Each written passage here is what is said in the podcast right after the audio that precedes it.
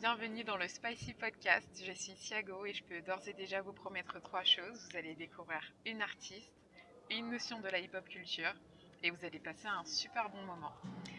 L'artiste de cet épisode, notre invité, c'est Menfé. Bonjour. Bienvenue. Menfé, du coup, c'est une artiste qui a un univers à part entière et qui a une voix vraiment euh, hors du commun, que je vous invite à aller découvrir du coup sur euh, toutes les plateformes puisqu'elle a déjà une, euh, une discographie euh, disponible. Et donc du coup aujourd'hui on va s'intéresser euh, à sa carrière et aussi à une, une vidéo qui contient plusieurs clips finalement Mm. où elle illustre plusieurs morceaux de, sa, de son dernier EP. Ouais. Donc du coup, donc la première rubrique de notre podcast, donc c'est euh, la minute hip-hop culture avec un grand C, où du coup tu dois nous expliquer une notion de la culture hip-hop que je t'impose, et Mhm. qui est donc le graffiti. En fait, c'est un, pour moi, c'est un mélange entre un art plastique et une performance Oui. euh, qui va se passer euh, principalement en extérieur. En fait, c'est du dessin sur des murs. Ouais. Ils sont souvent faits avec des bombes, des bombes de peinture. Euh, la plupart des graffitis, c'est illégal. et euh, c'est pour écrire euh, un nom. Euh, donc euh, on met pas son prénom logiquement. Voilà, c'est ça. Et il vaut mieux mettre un, un blaze du coup. Et euh, c'est un peu une manière de marquer son territoire entre guillemets et montrer qu'on existe quoi. D'accord. Voilà. Moi je sais que je me souviens, j'avais fait du latin euh, au collège. Et on nous avait appris que le graffiti, ça datait en fait euh, de l'Empire euh, romain, de mémoire. Parce qu'en fait, du coup, les gens, effectivement, pour une notion de territoire, écrivaient en fait des noms ou des revendications en fait sur euh, les murs. Mm. Donc, c'est vraiment une tradition en fait qui remonte à très longtemps et qui s'inscrit dans le hip-hop puisque ça reste une culture de revendication. Mm, mm. Euh, mais c'est quelque chose qui remonte à encore plus loin et qui s'est inspiré finalement de, de choses qui existaient déjà. Ouais, j'avais déjà entendu parler euh, cette- de cette anecdote euh, de l'époque romaine. ouais, où en fait, je crois que le mec, justement, il avait un peu pété un câble. Genre, au début, c'était pour. Mais ouais. après, il a commencé à dire non, Rome m'appartient. Enfin, je crois qu'il avait vraiment, je pense qu'il avait un peu, il était un peu devenu fou quand même. hein, Ouais. mais, voilà, mais je pense que ça peut rendre fou le graffiti. hein. Pour de vrai, il y, en a qui prennent des risques. Oui, des fois, quand on Ouais. prend, je pense, euh, pour ceux qui habitent en Ile-de-France, quand on voit, euh, ou même pas, hein, pas forcément, Non, mais non, des fois ouais, sur les autoroutes, on voit des graffitis écrits dans des endroits où on se dit, mais comment il a pu accéder à là? Franchement, tu sais que limite, je trouve que les graffitis les plus euh, ouf, Mm. ils sont soit à Marseille, soit à Grenoble. Ok. euh, où, les, où les gars vraiment ils pètent des câbles. Enfin, rien ne va. Mais après, mais après c'est, mais c'est pour ça que je dis c'est une performance. Oui, oui. Parce que bah justement, en fait, t'arrives et tu te dis, mais comment il a fait, quoi, ou comment elle a fait. Mm. Et, euh, et après, tu les, enfin, c'est pas une performance live dans le sens où tu les vois pas faire. Mm. D'ailleurs, euh, vaut mieux pas pour eux. Mm. Euh, mais où juste tu te poses la question après et tu te dis, il y a vraiment un humain qui, qui allait faire ça, tu vois. Ouais. Et des fois, c'est juste pour écrire un nom. Oui, oui, c'est- sûr. Donc, euh, ouais. Voilà. Et, et toi, du coup, tu pratiques cet art? Plus maintenant, mais je l'ai fait pendant un moment, je dirais 4 ou 5 ans. D'accord Et du coup, j'ai fait la pratique légale et la pratique illégale. Euh, euh, J'assume. et euh, mais là, j'ai arrêté parce qu'en fait, euh, je préfère graffer avec des gens. Ouais. Et à Paris, j'ai pas vraiment trouvé des gens avec qui partager ça. Et donc, je me suis dit, vaut mieux, vaut mieux arrêter. Et puis, je reprendrai peut-être un jour ou l'autre. Mais là, pour le moment, non. Ok. Et du coup, est-ce que ça a eu un impact sur ta musique Ouais, et ouais, mais en plus, euh, au début, je voyais pas trop l'impact parce que bon, voilà, j'ai reçu les questions en avance. Oui, bien sûr. L'interview est Et- préparée, hein, bien sûr. Ouais, voilà. Et donc, du coup, euh, franchement, j'ai eu du mal à trouver avant hier, tu Mm. vois. Donc, euh, heureusement qu'hier, je me suis posée, j'ai réfléchi à ces questions. En fait, ouais, ça a eu un impact parce que ça a été, on va dire, mon premier moyen euh, d'expression au grand public, on va dire. Tu vois, moi, ça fait hyper longtemps que je m'exprime parce que j'en ai besoin, sinon, en fait, je, je, je pète un câble. Euh, mais euh, je montrais, ouais, voilà. mais je montrais rien, tu vois. C'était des choses Ouais. que je gardais pour moi euh, beaucoup, tu vois. Et là, le graffiti, bah, j'étais en mode, euh, tout le monde va voir mon dessin, ok, tu vois, Ouais, tout le monde va voir mon place partout. Et euh, donc en fait, ça a commencé comme ça. Et puis après, la musique est arrivée, en mode, je vais aussi montrer ça, tu vois. Mm. Donc en fait, ça a été le premier truc. Ensuite, euh, pour le graffiti, en fait, il faut vraiment que tu t'organises.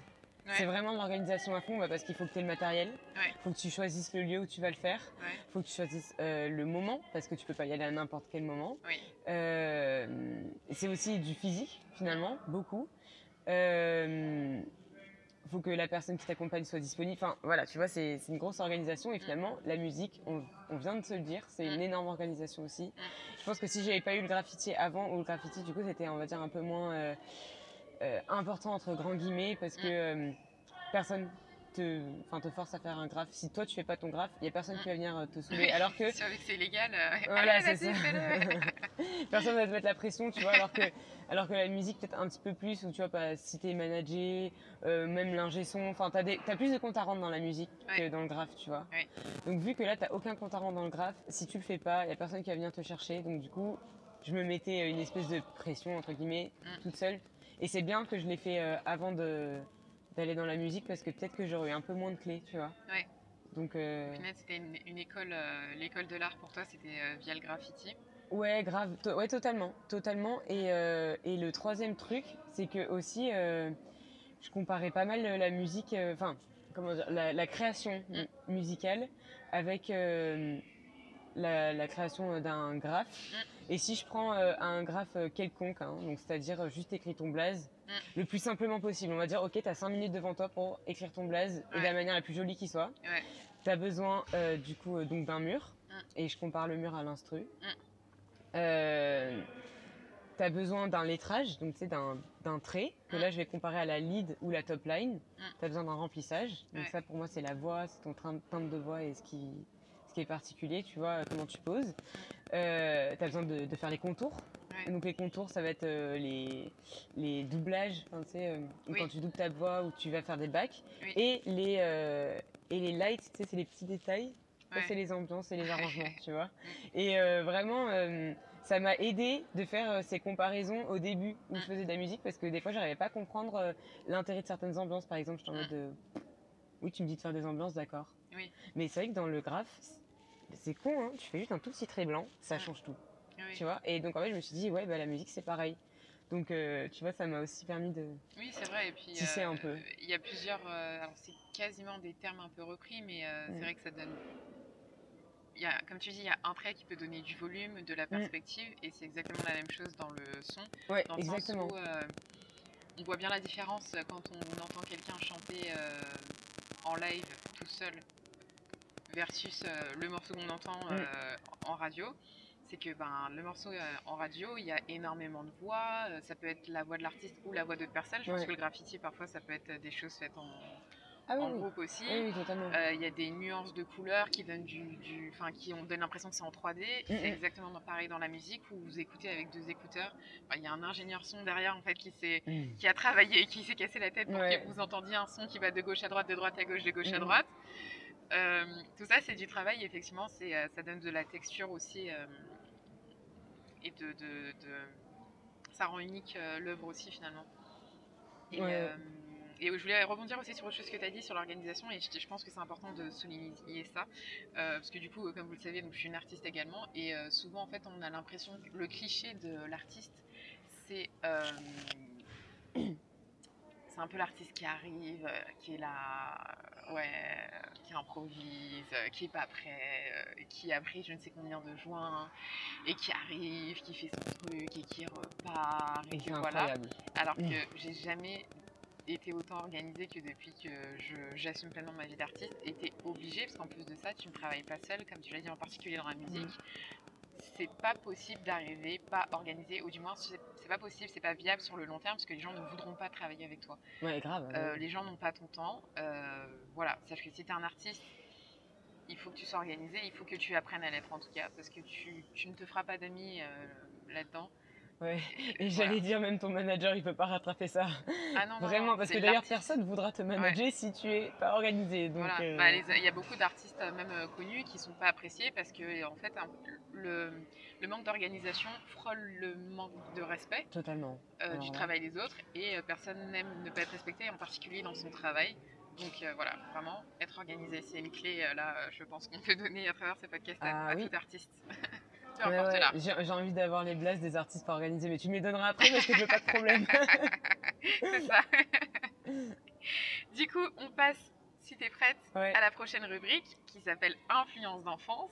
Et du coup, Ok. vous connaissez, euh, on va réexpliquer le, le principe de cette rubrique qui est euh, de euh, demander à Menfé quelle était sa première artiste préférée et de voir quel, à quel point elle a été influencée. Parce que comme on sait, quand on est enfant, on est très influençable et Mm. ça reste sur le très long terme. Donc, vrai. ta première artiste préférée, c'était. Riri, Voilà. amor. Je pense qu'il y a beaucoup d'artistes euh, dont Rihanna était la première euh, Ah ouais. artiste préférée. Ouais, ouais, je l'aime trop. Euh, ça va durer longtemps là. Si je commence à parler de Rihanna, alors là. Non, mais en fait, euh, en fait, si tu veux, pour moi, Rihanna, ça a été vraiment, euh, comment dire, une émancipation par rapport à mon daron. Alors, ouais, non, alors oui, oui, Tu ouais, voilà. Mais n'empêche que c'est le cas, parce que mon non, père, il écoute du rock tout le temps. Mm. Et vraiment, depuis que je suis née, rock, rock, rock, rock, rock toute la journée. Et moi, je trouve que c'est. J'ai toujours trouvé que c'était un style de musique qui était agressif. Mm. Et quand j'étais petite, le rock, j'avais du mal parce que je trouvais pas ça doux. Enfin, franchement, je me rappelle, en même temps qu'on écoutait du rock parce que c'était imposé, j'avais des images graves sombres dans ma tête. Enfin, je. J'appréciais pas, tu vois. Mais en même temps, j'avais pas le choix. Donc, au bout d'un moment, j'ai fini par m'habituer. Et puis maintenant, ça va. Je... Maintenant, j'aime bien le rock, tu vois. Ouais. Euh, même j'en écoute de temps en temps euh, pour moi, tu vois. Mais bon. Et, euh, et mon daron, vraiment, il n'y avait pas moyen d'écouter euh, autre chose que ça. Et en fait, euh, je regardais beaucoup de clips Ouais. quand j'étais petite et tout. Et puis, il y a eu un. rock, du coup? Non, non, non, Ah, euh, non, non, euh, c'était, c'était chez mes grands-parents. Quand j'étais chez mes grands-parents, du coup, mon père était pas là. Oui. Ah, tu, connais, génial, c'était- ouais. déjà cette émancipation où en fait t'es chez tes grands-parents donc quand même on te surveille mais Oui, t'es oui, pas chez tes pas parents, c'est pas ouais. pareil. Du coup là ils me laissaient regarder la télé et regarder les clips que je voulais et donc il y avait eu euh, Umbrella Ah oui. et euh, c'était un ovni tu vois. Enfin, Mais euh, pourtant, il y a une des grosses influences rock sur cette partie de la carrière de Rihanna. euh, hmm, c'est plutôt venu après je pense. Moi, je pense que c'est sur, un, il y a un petit début, mais effectivement, beaucoup plus après. Ouais, Ouais, Le beaucoup plus pic après, ouais. arrive après. Ouais bah c'était sur euh, Rated Shut Up R. and... Oui, et Shut Up and Drive aussi. euh, Ouais. Il y a des bons accords de guitare électrique quand même.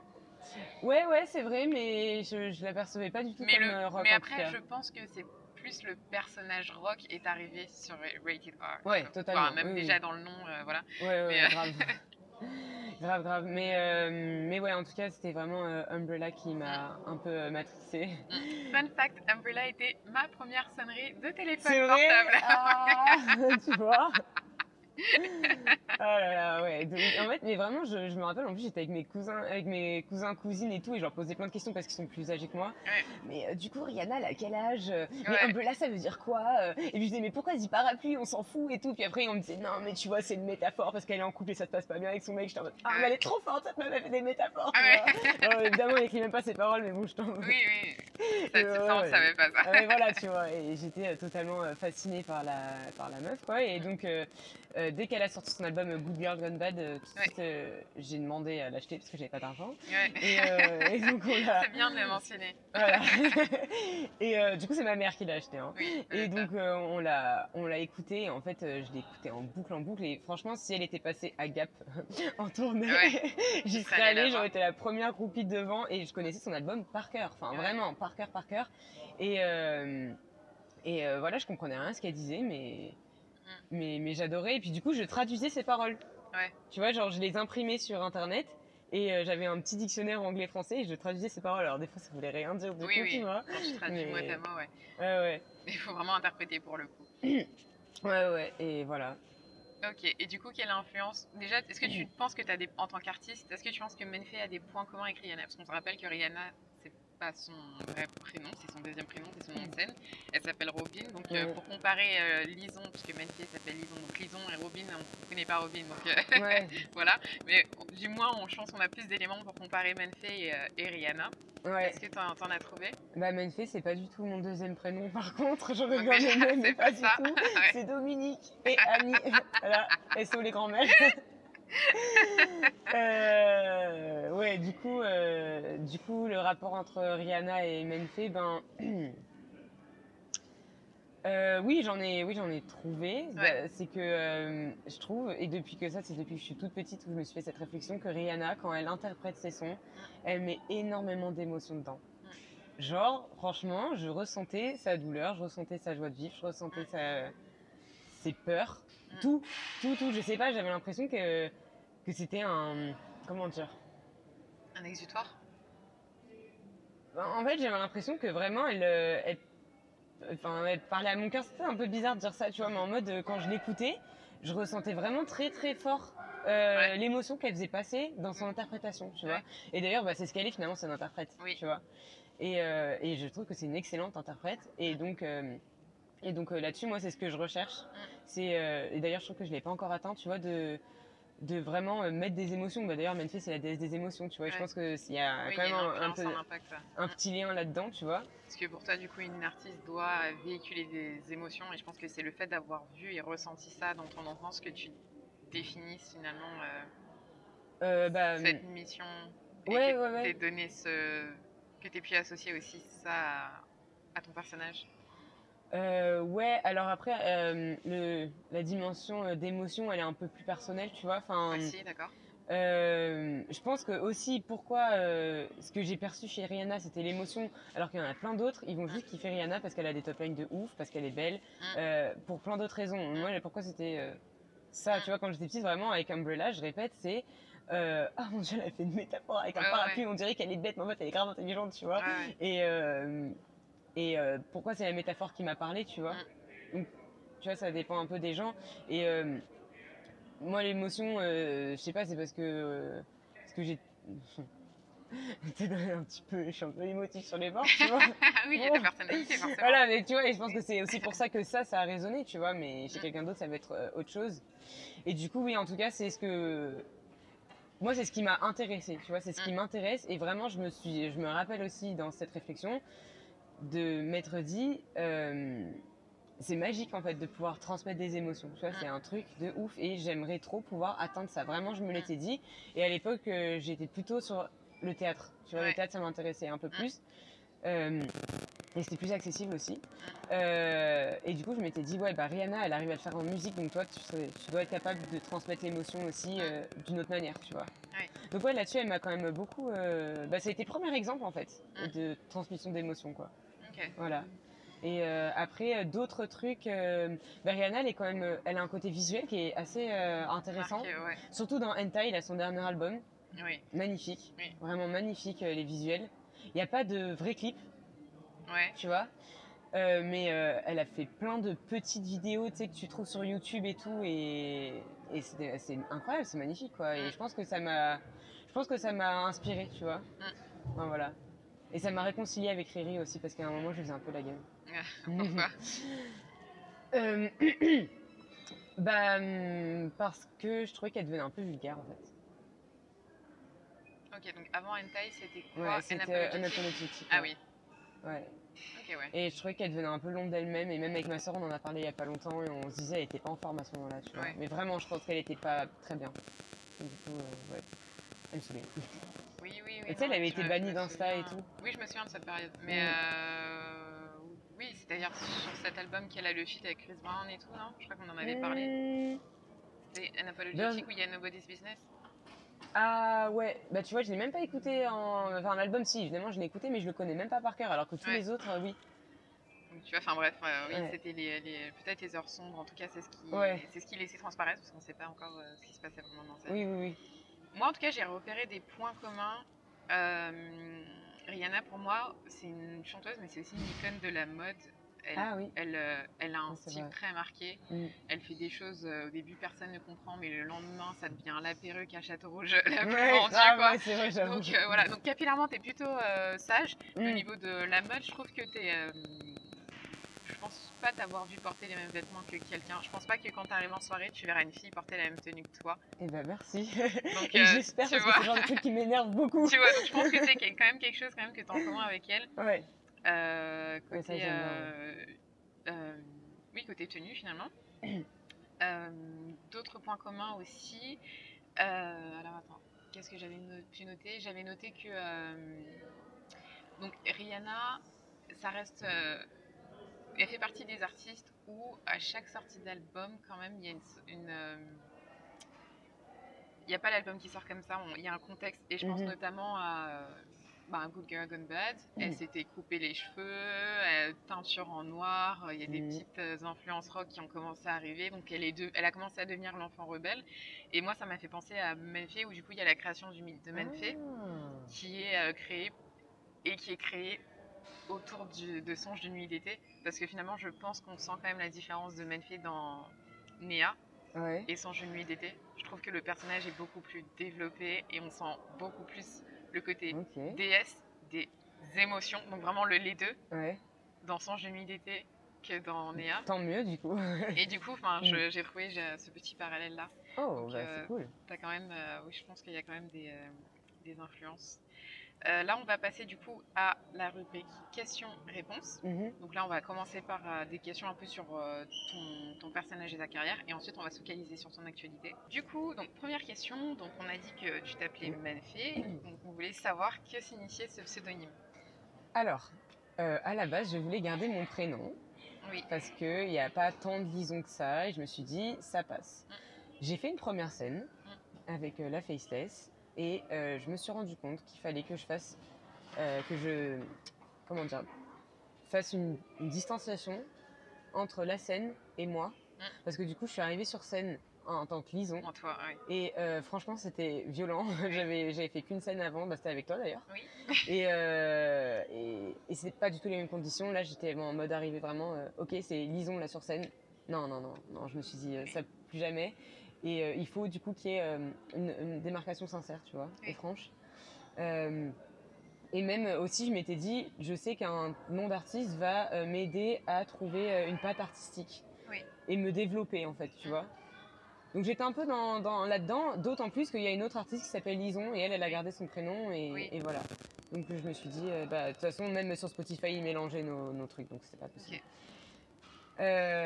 Et du coup, Eda, il m'a, aidé. Et il m'a dit bah, quel surnom te donner quand t'étais petite? Parce que lui, c'est facile, on l'appelle Eda depuis qu'il est petit. Oui, donc, euh, il d'ailleurs, coucou. Eda. hein. Coucou Eda, évidemment, of course. et, euh, et, et du coup, euh, bah, en fait, moi, le surnom qu'on me donnait, c'était Lily. Mm. Pas dingue. Ouais. Il y a déjà Lily Allen aussi, donc. euh, Aussi, en plus, je l'aime trop. mais, euh, mais non, mais surtout, euh, niveau street cred, ça va pas. Quoi. et du coup, en fait, euh, le surnom que certains adultes, ils me donnaient, c'est genre les dames de cantine et gens comme ça quand j'étais petite. Ah oui. Ils m'appelaient le phénomène parce que je faisais que Ah de parler et tout. Et du coup, euh, et du coup, le phénomène, c'était trop long et trop moche. Ouais, Et donc, du coup, bah, j'ai mis dans tous les sens. Au bout d'un moment, ça a donné Menfé. Je me suis dit, Hmm, Ouais, stylé. mignon, ouais. Et, et du coup, voilà, c'est resté. Ok, c'est une bonne idée parce que. euh, Pour le coup, je pense que personne n'aurait pu imaginer que Menfei venait. euh, De phénomène. Voilà, Ouais, ouais, ouais, des bah dames de la cantine. Oh, mais Donc, grave. euh, bah, merci, aussi, du ouais, coup. merci aux dames de la cantine. euh, Mm. Peut-être qu'elles passeront par ce podcast. Merci beaucoup. et euh, ah oui, et juste pour un rappel aussi pour les, les personnes qui nous écoutent, je pense que vous posez peut-être la question bah, pourquoi du coup il n'y a pas plusieurs artistes qui portent euh, le même nom? Enfin, qu'est-ce que ça fait? On arrive à identifier. Ça se trouve que la lison dont tu parles, vous faites pas du tout le même style de Ah, pas musique. du tout, ouais. mais- En termes de référencement, comme tu disais, sur les plateformes, du coup, il y a tout qui se mélange. En Mm. termes de, euh, d'attribution des droits, de rémunération, c'est pas possible en fait d'être plusieurs à avoir le même nom. C'est pour ça que vous avez des artistes. Moi, j'en pense à une qui s'appelle Fanny J, une artiste de Zouk. Elle s'appelle Fanny. Son, elle a commencé en tant que Fanny. Elle a dû rajouter le J derrière parce qu'il y avait déjà une Fanny et qui n'était pas forcément contente. En plus, euh, bah, qui est une autre artiste, ça devient vraiment une confusion. Et c'est pour ça qu'en fait que euh, chaque artiste a un nom unique. Mm. Donc euh, voilà, je voulais juste faire ce point aussi Ouais, ouais, ouais. de documentation. Non, et puis même, même pour vous, du coup, ceux qui veulent, qui écoutent ça et qui veulent se lancer et tout, vraiment. Et votre blaze, en plus, même pour, pour la construction du personnage, c'est aussi important Ouais. en fait, en mode de Mm. se dire, là, ce que je suis en train de créer, c'est unique. Mm. Donc s'il y a quelqu'un d'autre qui s'appelle comme moi, logiquement, euh, ça va être bafoué en fait, Mm. tu vois. Oui, oui, bien Donc, sûr. euh, Et euh, donc, euh, ben, toujours lié du coup à Menfei, donc tu as créé un mythe, puisque c'est vrai que Menfei, euh, quand on le voit écrit, c'est vrai que ça fait un peu euh, grec Mm, mm. en vrai. ouais, Et du coup, tu as un peu surfé sur cette vague. ouais. Parce que tout cet été, tu as raconté euh, en musique euh, sur les réseaux sociaux donc, euh, le mythe de ton personnage. Menfei. Et euh, donc, je voulais savoir ben, pourquoi tu as ressenti le besoin en fait de créer un mythe autour de ton personnage. Ok, bah, c'est grave intéressant. En fait, c'est marrant parce que du coup, hier encore, j'étais en studio justement, Ouais. et euh, et il y avait un mec euh, et l'ingé son, et les deux, du coup, en fait, je les connaissais pas, je les ai rencontrés, et les deux, euh, ils m'ont dit ah mais Menfei, euh, c'est une déesse. Et j'ai dit euh, oui. En fait, eux, ils étaient en mode, ils pensaient que c'était une déesse qui existait. pour de vrai, tu vois. Et d'ailleurs, on reparle d'Eda. Et quand j'ai raconté le mythe, donc je n'avais rien fait pour le moment, Mm. je lui ai raconté le mythe de Menfei comme ça et tout. Il me dit ah putain, c'est ouf, euh, les Grecs, vous avez trop d'imagination. Je lui dis bah ouais, c'est moi qui l'ai inventé. Ouais, ouais. t'es sérieux et tout. Donc tu vois, je, je suis grave contente qu'il y ait des gens qui puissent euh, Oui. être confus en mode. euh, ah bon c'est que c'est un mythe qui est bien ficelé, quoi. Ouais, en vrai, euh, moi, je suis très contente. Euh, du coup, attends, il faut qu'on revienne à la question que je me perdre. T'as ressenti besoin de, de créer mythe Euh, en fait, je pense qu'à la base, c'est juste un peu parti d'un délire. Mm. Je pense qu'il y a beaucoup de choses qui parlent de, de délire Oui. d'ailleurs. Euh, où du coup, bah, je trouvais que Menfé ça sonnait grec et que c'était joli et que c'était cool. Et je me suis dit, bah, ah, je vais inventer un personnage. Mais c'était Mm. comme ça, tu vois. Et, et euh, du coup, bah, j'a- j'adore la mythologie grecque. Mm. Et euh, une de mes histoires préférées, c'est Hadès et Perséphone. Et, euh, et en fait, c'est un des seuls couples de la mythologie grecque qui n'a pas d'enfant. Mm. Je me suis dit, bah, let's go. Mais Je suis. ouais, c'est ça, Je Menfé, ça serai va faire cet le gosse. Hein. Ouais. Et, euh, et puis toute la, toute la métaphore qu'il y a, elle est grave, euh, grave intéressante, grave belle, tu vois. Et Mm. du coup, je voyais bien euh, le, le terreau, tu vois, pour, Oui. euh, pour créer une histoire là-dessus. Et euh, pourquoi j'ai voulu la raconter? Bah, En fait, euh, juste parce que j'étais fière de cette histoire, en fait. Ouais. Je la trouvais vraiment cool et tout, et j'étais euh, contente de l'avoir imaginée. Et en fait, euh, je voulais pas euh, la lâcher n'importe comment, juste en mode la mettre en story. Ah les gars, vous savez pas quoi, j'ai inventé l'histoire et tout. Tu vois, Ouais, non, ouais. je voulais mettre un peu en scène. Maintenant, je pense que ça aurait pu être fait de plein de manières différentes. Ouais. Et euh, j'aurais bien aimé, tu vois, en faire peut-être un dessin animé ou un Mm. truc comme ça. Et puis après, je me dis, c'est pas terminé. hein. Oui, c'est pas perdu. Donc, ça peut se euh, ceux qui font du dessin animé qui nous écoutent, n'hésitez pas à me Mm. DM. mais, euh, mais voilà, tu vois, je me dis, ça aurait pu être fait de plein de manières. Euh, c'est juste que, honnêtement, je voulais essayer d'agrandir mon audience sur les réseaux sociaux. Oui. Et je voyais que ce qui marchait, c'était le contenu régulier. Oui. C'est vrai que j'en avais pas trop. Donc, je me suis dit, bon, bah, je vais faire une espèce de série. Mm. Voilà, le mythe de Menfé en, en musique. Donc, on a bossé ça avec euh, Oumar, qui est aussi mon manager et beatmaker. Coucou, Marc. Voilà, coucou Omar. et, euh, et donc en fait aussi l'idée c'était de, de créer, euh, de se concentrer sur, sur l'aspect sonore, tu vois. Ouais. La direction artistique purement musicale. Mm. Donc on, l'a fait, on a fait ça tous les deux. Moi je jouais au piano et lui il composait du coup sur Ableton. Mm. Et, et une fois qu'on a beaucoup, on a beaucoup bossé dessus, genre ça a duré longtemps parce qu'il est perfectionniste et moi aussi, donc deux perfectionnistes ensemble c'est Oui. terrible. Ça met du temps forcément. Voilà, et donc après on a enregistré ça et tout. Euh, honnêtement, le contenu régulier, en fait, ça marche pas tant que ça pour, euh, pour amener une audience. hein. D'accord. Enfin, oui, je vais pas dire que ça marche Alors, pas du tout. Contenu régulier plus vidéo. hein. On précise que c'était du Ouais. format vidéo sur Instagram. Format vidéo et photo, les deux. Oui. Ouais. Euh, alors, je vais pas dire que ça n'a ramené personne parce que c'est pas vrai, Mm. mais euh, ça a pas ramené euh, tant que ça. Oui, t'es pas passé de 1000K à 10K, quoi? Non, pas du tout. Et, euh, Alors que j'ai, alors que j'ai, fait une promotion, hein, je tiens à préciser. Oui, donc elle a sponsorisé Ouais, j'ai sponsorisé contenu, tous mes tous mes contenus étaient sponsors. Mm. Donc sponsoriser son Ouais. contenu, ça veut dire faire de la publicité. Et la publicité, c'est payer Instagram en tant que média pour qu'il diffuse à une plus grande audience que ses followers et que les followers de ses followers. Mm. Et du coup, donc là, elle, sa conclusion, c'est que ça n'a pas euh, pris de fou, quoi. Ouais, de toute façon, euh, j'ai grave envie de pousser un coup de gueule contre Insta. Je sais pas si c'est le moment ou pas, mais euh, Vas-y. hein. Ok, cool. J'attends ça. Non, mais en fait, si tu veux, donc euh, Insta, de toute façon, euh, je pense qu'il y a beaucoup de créateurs, surtout qui le savent, créateurs de quoi que ce soit, hein, Mm. musique, mode, euh, quoi que ce soit. Ils le savent, c'est que la, la plateforme ne t'aide pas, ne Mm. t'aide vraiment pas. En fait, Mm. si tu ne les payes pas, ils vont pas du tout te mettre en avant. Oui. Voire, ils vont te shadowban. Mm. Ils vont euh, cacher un peu euh, ton contenu, etc. euh. Mm.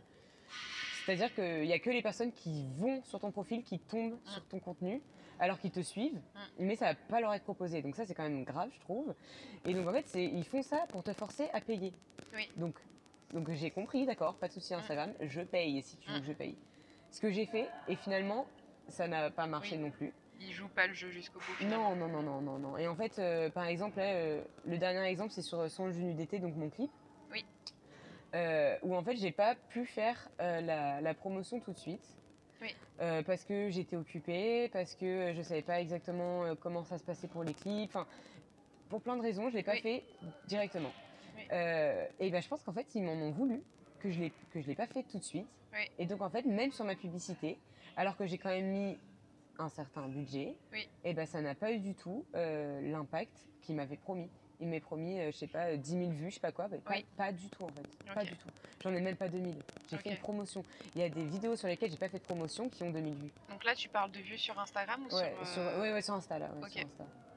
Donc, euh, petit point euh, promotion sur les réseaux sociaux. Ouais. Donc on met un budget et en fonction du budget, ils disent euh, l'audience que ça Ouais. peut atteindre. Et en fait, donc du coup, elle a précisé qu'elle allait mettre ce budget, donc eux, ils donnent une fourchette que ça peut atteindre. Et donc là, ce qu'elle explique, c'est que ça n'a même pas at- atteint le, le, le, le palier de la fourchette. Ouais, non, non, non. Donc au final, euh, ben, forcément, c'est une déception puisqu'elle a investi et qu'elle n'a pas eu les résultats euh, qu'on lui a promis, la promesse d'Instagram. Ah, pour moi, j'ai ouais, l'impression c'était vraiment euh, investir dans le vide, mais Mm. totalement. J'ai vraiment l'impression que là, je dépense. Enfin, c'est comme si je jetais 30 euros, tu Mm. vois. Bon, là, j'avais mis 30 euros en, en l'o- Oui, en- en l'occurrence, tu vois, mais quel que soit, j'avais l'impression que même parce que des fois, j'ai mis plus, hein, j'ai Oui, aussi oui. mis plus, et j'avais vraiment l'impression que c'était euh, comme ça par la fenêtre, quoi. Ouais. Et c'est non, c'est vraiment décevant parce que la promo, ça peut coûter très très cher. Mm. Je bosse aussi entre autres pour ça. Mm. Euh, et de voir qu'en fait ça sert quasiment à rien, désolé, mais ben, c'est- quand même assez décevant. Euh, mais de toute façon, je trouve que là, Insta est tellement ingrat envers les, les créateurs Mm. Que je, franchement, je suis en train de songer à des alternatives. Mais D'ailleurs, tu l'as fait toi. oui, voilà, Non, mais t'as clairement. bien...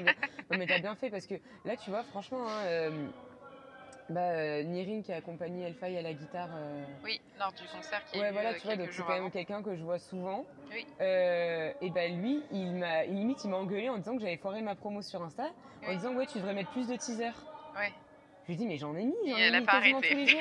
Euh, oui, j'ai pas merci, tu vois. Donc elle, elle a a. Elle n'a pas arrêté et c'est repartagé en plus par des personnes. Donc du coup, ça, Voilà, mais- ça envoie beaucoup de messages entre guillemets à l'audience. Mais Nirin euh, a- n'est pas tombé dessus. ne les ai pas vus. Il n'est pas tombé dessus, tu vois, donc c'est fou quand même. Oui, et donc du coup, pour, euh, pour euh, appuyer là-dessus, donc je rappelle qu'Instagram est une entreprise lucrative Ouais. qui fait partie du groupe Facebook. Donc un réseau social, le modèle économique, puisque nous avons tous accès aux réseaux sociaux gratuitement en tant qu'utilisateurs. Le modèle économique est de... euh, et repose sur la publicité des entreprises euh, pour du coup payer les salariés qui développent euh, la plateforme et euh, sont aussi des modérateurs, etc. Donc du coup, forcément, comme c'est une entreprise lucrative, c'est de, le but est de faire plus de profit. Mm. Les entreprises, il y en a qui communiquent sur Instagram, mais au final pas tant que ça, parce qu'Instagram est quand même un réseau visuel et au Mm, final mm. c'est plus les créateurs de contenu qui, euh, qui, euh, qui diffusent du contenu. Et du coup, forcément, Instagram veut plus de profit de ces gens-là, parce qu'aujourd'hui on parle d'influenceurs, c'est un métier qui n'existait pas il y a 10 ans, parce qu'Instagram n'existait pas, littéralement. Mm. C'est vraiment un métier qui s'est développé avec YouTube et euh, Instagram. Et euh, forcément, l'entreprise n'est pas très contente de se dire qu'il y a des carrières qui ont été développées grâce à son réseau social sans qu'il n'ait eu de profit euh, dessus. Et c'est pour ça, en fait, qu'il y a quoi, deux ans, il n'y avait pas de contenu sponsorisé sur Instagram. Non. Ça n'existait pas. Ouais, D'ailleurs, tu pouvais complètement péter euh, en tant que musicien ou artiste euh, totalement grâce Voilà. à Instagram. C'est ce qui est, ce qui est Ouais. arrivé pour beaucoup d'artistes. Ouais, ouais, grave. Bah, pour eux D'ailleurs. Et euh, donc voilà, donc ça c'était vraiment un petit point sur le modèle économique d'Instagram et pourquoi en fait il y a autant de créateurs de contenu. euh, Donc comme elle disait, pas que seulement dans la musique, moi je connais euh, des, photographes, donc photographes, hein. parce que moi je me suis fait la, même remarque que Menfé et je me suis dit oui mais après c'est parce que je fais de la musique, donc les gens ils vont peut-être pas sur Instagram pour écouter de la musique, soit, sauf que là une photographe c'est du contenu visuel de qualité, donc elle est typiquement dans le but d'Instagram. Je rappelle que le logo d'Instagram est un appareil photo, donc pour vous dire à quel point la photo est importante. Et qu'elle aussi, elle voit ses statistiques tomber, et elle, elle, par contre, elle a 10K donc, euh, d'abonnés, Ah donc 10 000 oui. abonnés. Donc euh, ça fait très mal d'avoir 10 000 abonnés, de faire du contenu de qualité, de faire des retouches, de, de faire des shootings, pour au final avoir euh, moins de 10% de personnes qui ont accès naturellement à son contenu. C'est hyper, euh, c'est hyper strict en fait. Tu vois, moi je trouve que c'est un peu dictatorial. Bah, c'est. Faut, faut, faut, faut pas leur en vouloir, c'est une entreprise qui veut du profit, donc euh, c'est, normal en, réalité. Ça fait Ouais, mal parce qu'on a eu accès à la gratuité, voilà, mais c'est, comme ça. Et du coup, quand euh, Menfei disait que euh, moi c'est ce que j'ai fait, donc de, d'essayer de m'émanciper, euh, je, je vais faire un petit shout-out à Juliams, qui est un artiste qui m'a rappelé qu'aujourd'hui, en fait, il ne faut pas reposer sur les médias, mais devenir un média. Et c'est ce que j'essaye de faire, notamment à travers ce podcast. J'ai fait une newsletter aussi, et j'essaie vraiment de. Il faut voir sur le long terme, et comme je disais quelques minutes avant euh, ce podcast, euh, aujourd'hui Instagram existe. Peut-être que euh, dans 2, 3, 4 ans, on va, on va se rendre compte que, je sais pas, le fondateur était un pédophile et que machin, Ouais, pour maybe. décider de fermer euh, le- la plateforme, et ben si un artiste finalement a reposé à 100% ou même à 80% sur Instagram et qu'Instagram euh, n'existe plus, ça va être difficile de se reconstruire ailleurs. Et donc c'est pour ça qu'il faut vraiment euh, viser euh, la masse Mm. et le média de masse et qu'il ne faut pas négliger les médias traditionnels parce que pendant longtemps on disait non mais la télé etc ça n'existe pas. Si, Mm. Si. si, il faut miser surtout, euh, faut pas, en- surtout au, au début comme ça, euh, en artiste il faut miser surtout et, et même les grands artistes, quand on voit une Aya Nakamura qui, qui fait de la promo sur Times Square, c'est un média très très vieux hein, les affiches euh, sur Times Square. Mm. Donc si même une aussi grande artiste euh, va payer, je vous laisse imaginer le prix d'une heure sur Times Square, Tu euh, sur tous les panneaux, elle investit là-dedans, c'est que même les médias traditionnels anciens qui existent depuis que Times Square existe, Ouais. c'est que ça a de la valeur, donc il faut aller Mhm. euh, partout et miser partout, et en fait il faut pas trop se poser les questions, il faut Ouais, bombarder en fait, genre vraiment. Ouais, de ouf. Même par rapport aux affiches, tu vois, parce qu'à Paris, il y a énormément d'affiches. Énormément. Mm. Et tu sais, des fois, je me disais, mais est-ce que vraiment Ça marche. ça marche? Parce Surtout que t'en pour as les concerts. tu vois. Et en Mm. fait, et là, il y a pas longtemps, euh, je suis tombée sur une, une affiche de Little Sims et j'aime trop cette artiste.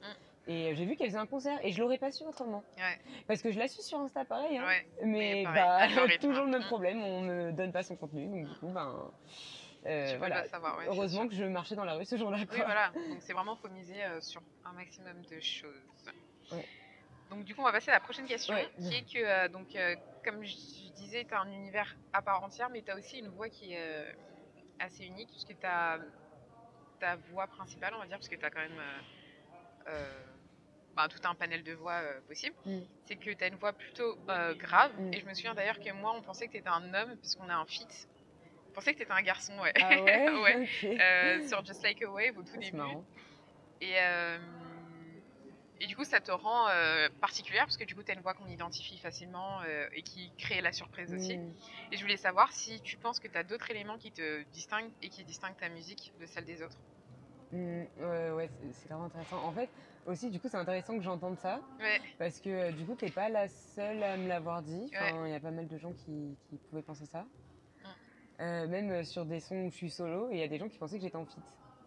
Tu vois excellent, ouais. Voilà. Je, connais, je connais un autre artiste aussi à qui c'est arrivé, sauf que lui, c'est un homme et je pensais qu'il y avait une femme avec lui. Et Ah ouais. bizarrement, il a pris un peu moins bien. Ah ouais Coucou euh, Diem Mais après, ça a été. Mais en fait, euh, en fait euh, non, moi je trouve que c'est positif parce que euh, la société se dirige vers une androgynie d'une manière générale, c'est vrai. que ce soit dans la mode, Mm. euh, même dans le fait d'être non-binaire, toutes Mm. ces questions-là, tu vois. euh, Oui, le genre, euh, c'est euh, old school maintenant, c'est démodé. Ouais, totalement, totalement. Après, moi, j'ai absolument aucun problème euh, avec euh, mon genre, genre, etc. oui. Tu vois, mais du coup, je trouve que ces questions-là sont hyper intéressantes et nécessaires, en fait, vraiment pour le bien-être de la société qui arrive. Oui, l'ouverture Euh, d'esprit générale. Voilà, et je me dis, si euh, ma voix, malgré moi, elle peut y participer, bah, Mm. c'est super bien. Mm. Euh, donc, j'ai aucun problème avec cette androgynie-là. Mm. Euh, du coup, attends, juste pour revenir à la question. Est-ce que tu penses que tu as d'éléments, hein, tu penses que tu as des, des choses qui te distinguent des autres Ah oui, c'est vrai. Je suis désolée. Euh, oui. bah, euh, ma volonté à transmettre des émotions. Mhm. Et encore une fois, hein, je pense pas que j'ai atteint le pic, mais ça arrive. Doucement, faut. euh, ouais, ouais, c'est ça. faut- tu peux pas aller tout de suite dans les extrêmes comme ça. Ouais, voilà, c'est ça. Et, et, euh, et aussi, bah, en fait, j'essaie d'avoir une écriture euh, poétique. Oui. Euh, au, max, au maximum. Après, euh, j'ai pas envie que ce soit la- ma seule technique d'écriture, tu vois, parce que déjà, ça peut être lassant Mm. pour les gens comme pour moi. Oui. Donc, du coup, euh, là, j'essaie de, j'essaie d'être la plus honnête possible Mm. quand j'écris. Donc, des fois, je me fous de ma gueule parce que des fois, franchement, je suis une drama queen pour rien. Et du coup, ça me fait rire. Et donc, Mm. j'écris là-dessus, tu vois. Enfin, et donc, euh, je pense que mon écriture peut différer de certaines personnes. Ouais. Euh, et aussi au niveau euh, structure de certains morceaux. D'accord. Euh, où je suis pas forcément euh, coupé refrain, coupé refrain. Des fois, si, hein, mais pas Mm. tout le temps.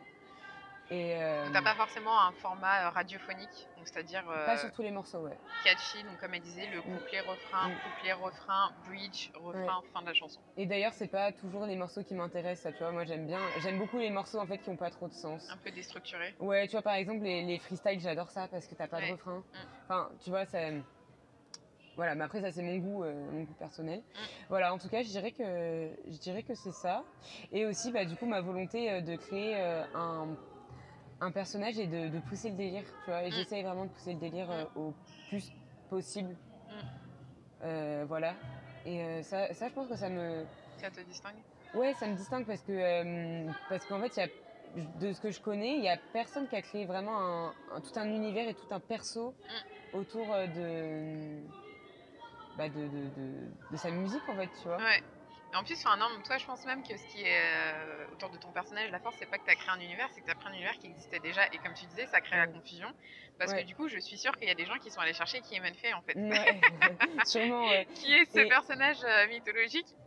Qui du coup maintenant existe parce que tu l'as créé, mais qui euh, n'existe pas en tout cas au panthéon grec euh, tel Oui. qu'on le connaît. C'est ça. Et en fait aussi, euh, si tu veux euh, prendre un truc qui existe déjà, ça crée un ancrage chez les gens. Oui, Parce que du coup, ils ont les références. Voilà, ils sont en mode ah mais mythologie grecque, mais oui, mais oui, j'avais appris ça quand j'étais en 5e ou au CP ou je sais pas quelle classe, Mm. tu vois, mais tout le monde en a entendu parler, Mm. c'est dans nos inconscients collectifs, Mm. tu vois, et donc du coup, reprendre quelque chose que tout le monde connaît déjà, mais le faire à sa sauce, ben, je me dis c'est quand même miser sur, euh, sur quelque chose qui au moins va parler aux gens. Maintenant, t'aimes ou t'aimes pas, mais ça te parle parce que t'en as déjà entendu parler, c'est Oui. obligé, tu vois. Mm. Si t'es occidental, euh, c'est voilà. Oui, oui, je pense que aussi c'est vraiment ça a été malin en tout cas de miser sur la mythologie grecque plutôt qu'une Mm. autre, puisque euh, parce qu'il y a la mythologie scandinave ou Ouais, autre, ben, mais vraiment la mythologie grecque, ce qui est là où c'est vraiment un point d'ancrage, c'est que la, la société occidentale telle qu'on la connaît, notamment au niveau du système politique, repose sur euh, la société grecque. Ouais, Et du coup, c'est hein. pour ça que Mm. tous les enfants qui ont été euh, éduqués, euh, on va dire, en- entre le primaire et le secondaire dans une école en Occident, ont entendu parler de ça, parce que c'est un, un fondamental en fait. Mm, mm. Et du coup, c'est enfin, bien vu, parce que du coup, ça aurait pu être une mythologie que les gens ne connaissent pas trop. Là, pour le coup, c'était une mythologie bien ancrée. Mais en fait, c'est ancré vraiment partout. Enfin, tu vois, genre le nombre d'entreprises, bah, Nike Oui, s'est inspiré de la mythologie Mm. grecque, Midas. ouais. euh, Enfin, t'as- t'as trop, t'en as tellement. euh, aussi. De quoi? Asisk aussi.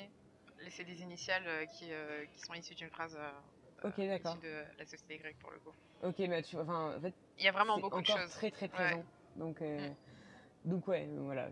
c'est- C'est... Donc, Et puis c'est ma, c'est ma mythologie préférée aussi. donc, euh. Donc ouais, pour le coup, c'est quelque chose que t'aimes aussi. donc Oui, oui, c'est totalement, totalement. Hum, du coup, par rapport à ton parcours et à ta carrière, donc tu as sorti deux EP euh, jusqu'à présent. Et euh, je voulais savoir, puisque c'est deux formats quand même qui nécessitent du travail. Un EP, donc je rappelle, c'est un ensemble de chansons euh, qui doit avoir un minimum de cohérence ensemble. Et euh, donc je voulais savoir quelles sont les différences que tu as pu ressentir euh, entre ces deux EP, Mm. donc, que ce soit au niveau de la création, de la production, de l'entourage, des personnes avec lesquelles tu t'es entouré, et aussi de la réception de ton public. Donc le premier EP, je rappelle, qui s'appelle Néa, qui est disponible encore sur toutes les plateformes, et le deuxième, Songe d'une nuit d'été. C'est pas facile à dire. Hein. Ouais, c'est un peu long, ouais. tout le temps aussi. On va l'appeler euh, S-U-N-E. Moi, je l'appelle euh, SNE. Ah oui, tout le SNE, temps, c'est voilà. encore plus simple. alors, c'est même c'est long à écrire et tout. Euh, ouais, alors euh, c'est super intéressant en vrai. Donc, euh, en fait, euh, Néa a été beaucoup plus long. Mm. Ça faisait hyper longtemps que je voulais faire un EP et que j'avais plein d'idées qui n'avaient jamais vu le jour. Ou en fait, c'est Mm. plein d'idées, mais je m'y accrochais jamais. Mm. Et du coup, je give up un peu. Enfin, bref. Après, en fait, si tu veux, c'est parti de Let Us Be. Oui. où J'avais euh, écrit Let Us Be et tout, et j'aimais beaucoup trop ce son, et je me suis dit non, je peux pas le sortir en single, faut qu'il soit accompagné en fait. Et, euh, et ça tombait bien parce que j'avais d'autres maquettes. Ouais. Donc voilà, et après j'ai un peu fait le choix euh, dans les maquettes et tout, mais en fait ça a pris beaucoup plus de temps parce, au niveau des instrus, où en fait je voulais pas du tout prendre de type beat. Vraiment, j'étais en mode non, non, non, c'est mort. Ouais, Et du coup, bah, en fait, ça prend du temps de trouver l'instru Ouais. que t'aimes chez le compositeur que t'aimes, rencontrer des compositeurs, des beatmakers. Mm. Ça peut prendre du temps, ça peut coûter cher. Là, en Mm. l'occurrence, euh, merci à eux, j'ai pas eu à payer. Mais, Ouais. euh, mais ça peut coûter cher, donc du coup, ça, ça a pris beaucoup de temps euh, par rapport à ça. Et, et du coup, ça a un peu cassé la spontanéité, mais finalement, le temps que j'avais disponible m'a permis à la direction artistique et je me suis rendu compte à quel point j'adorais ça. Vraiment. Euh, c'est, je pense, ma, deuxième partie préférée dans la création de, de P, tu vois, Ouais. ou de quoi que ce soit en fait. La DA, c'est incroyable. Et euh, d'ailleurs, j'aide, ma pote euh, Elfai un petit peu à la DA euh, sur, certains, sur certains points. Bref. Euh, donc, du coup, finalement, avoir ce temps disponible, ça m'a permis de bosser là-dessus. Donc, c'est quand même bénéf. Euh, donc, après, moi, je suis souvent plus à l'aise dans les home studios Mhm. que dans des vrais studios d'enregistrement. Oui. Donc là, j'étais chez un de mes potes qui m'a enregistré et tout. Euh, Euh, Il y avait aussi une fille qui voulait me manager. Finalement, ça c'est pas, ça n'a pas continué. Donc euh, voilà. euh, Ça, c'était pour Néa. ouais, ça c'était pour ça c'était pour Néa. Après, Néa est sortie au début du premier confinement. D'accord. Donc franchement, ça m'a saoulée. Parce que du coup, tout le monde faisait que de parler du confinement, normal. Et moi, j'étais en mode, sinon, mon EP, il est sorti, tu vois. Et Ouais. les gens étaient en mode, bah, du coup, ils avaient le temps de l'écouter, donc bénéf. Mm. Mais euh, ils en avaient un peu rien à foutre. Enfin, Oui, c'était pas l'actu euh, du Ouais. moment.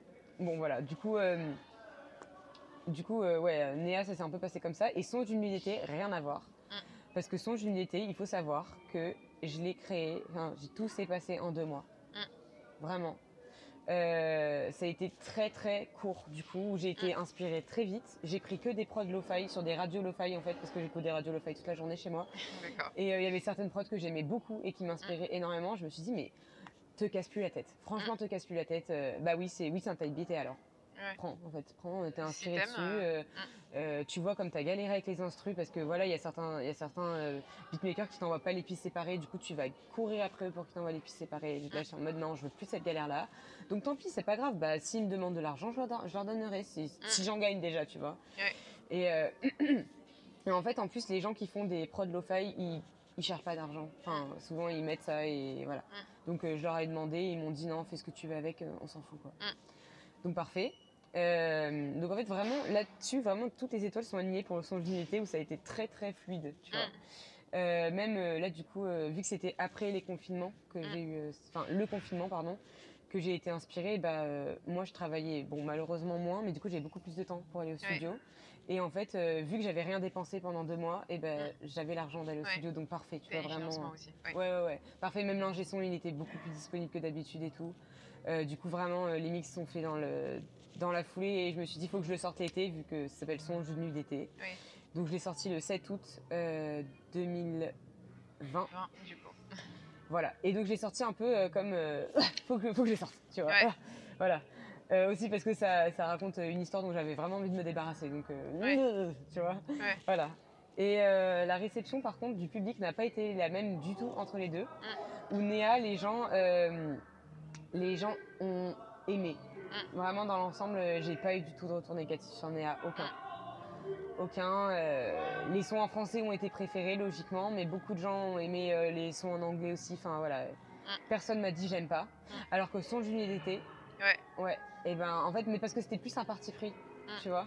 Alors que Néa, c'est un peu plus. et plus de choses diverses, tu vois. Mm. Son Juillet d'été, c'était euh, ouais, euh, en mode ouais, j'ai pris euh, un pattern, genre un schéma, un Oui. truc. Et, euh, et donc évidemment, ça peut pas plaire à tout le monde, c'était obligé. Et euh, donc là, beaucoup plus nuancé, mais finalement, c'était cool que ce soit comme ça parce que bah j'ai pu voir ce sur quoi je devais m'améliorer. J'ai pu voir ce qui plaisait, ce qui plaisait pas. Et je pense que ça m'a énormément aidé Mhm. pour l'évolution en fait. Ouais. Donc finalement, merci. quoi. Oui, non, c'est sûr. Après, je pense aussi que ben, Néa, c'était ton premier projet, donc les gens n'ont pas d'attente. ouais, c'est vrai. Déjà, C'est il y a cette euh, différence-là. Ouais. Le deuxième, les gens ont plus d'attentes. Il faut savoir que euh, les consommateurs de musique, dès qu'ils connaissent ce musicien, ont tendance à avoir des exigences qu'ils n'ont pas forcément avec le mainstream, par Ouais, exemple. grave. Et euh, un autre. après, il y a donc Sans Jules d'été, c'est du lo-fi, qui Ouais. est un style qui, n'est, qui est vraiment particulier. Donc je pense qu'il y a ça aussi qui diffère un peu. Ouais, mais c'est vrai que t'aimes ou t'aimes pas ça. hein. Et puis. euh, Oui, et puis enfin, déjà, je trouve que c'est deux éléments qui, euh, peu importe ce que tu fais dans le projet, euh, font, font que l'accueil est différent. Et puis après, oui, un point, euh, comme tu disais, qui est bien sur le fait que tu aies vécu cette expérience, c'est que ben, même les grands artistes ont toujours un moment où ils, ont, bah, ils vont faire quelque chose de différent. Mm.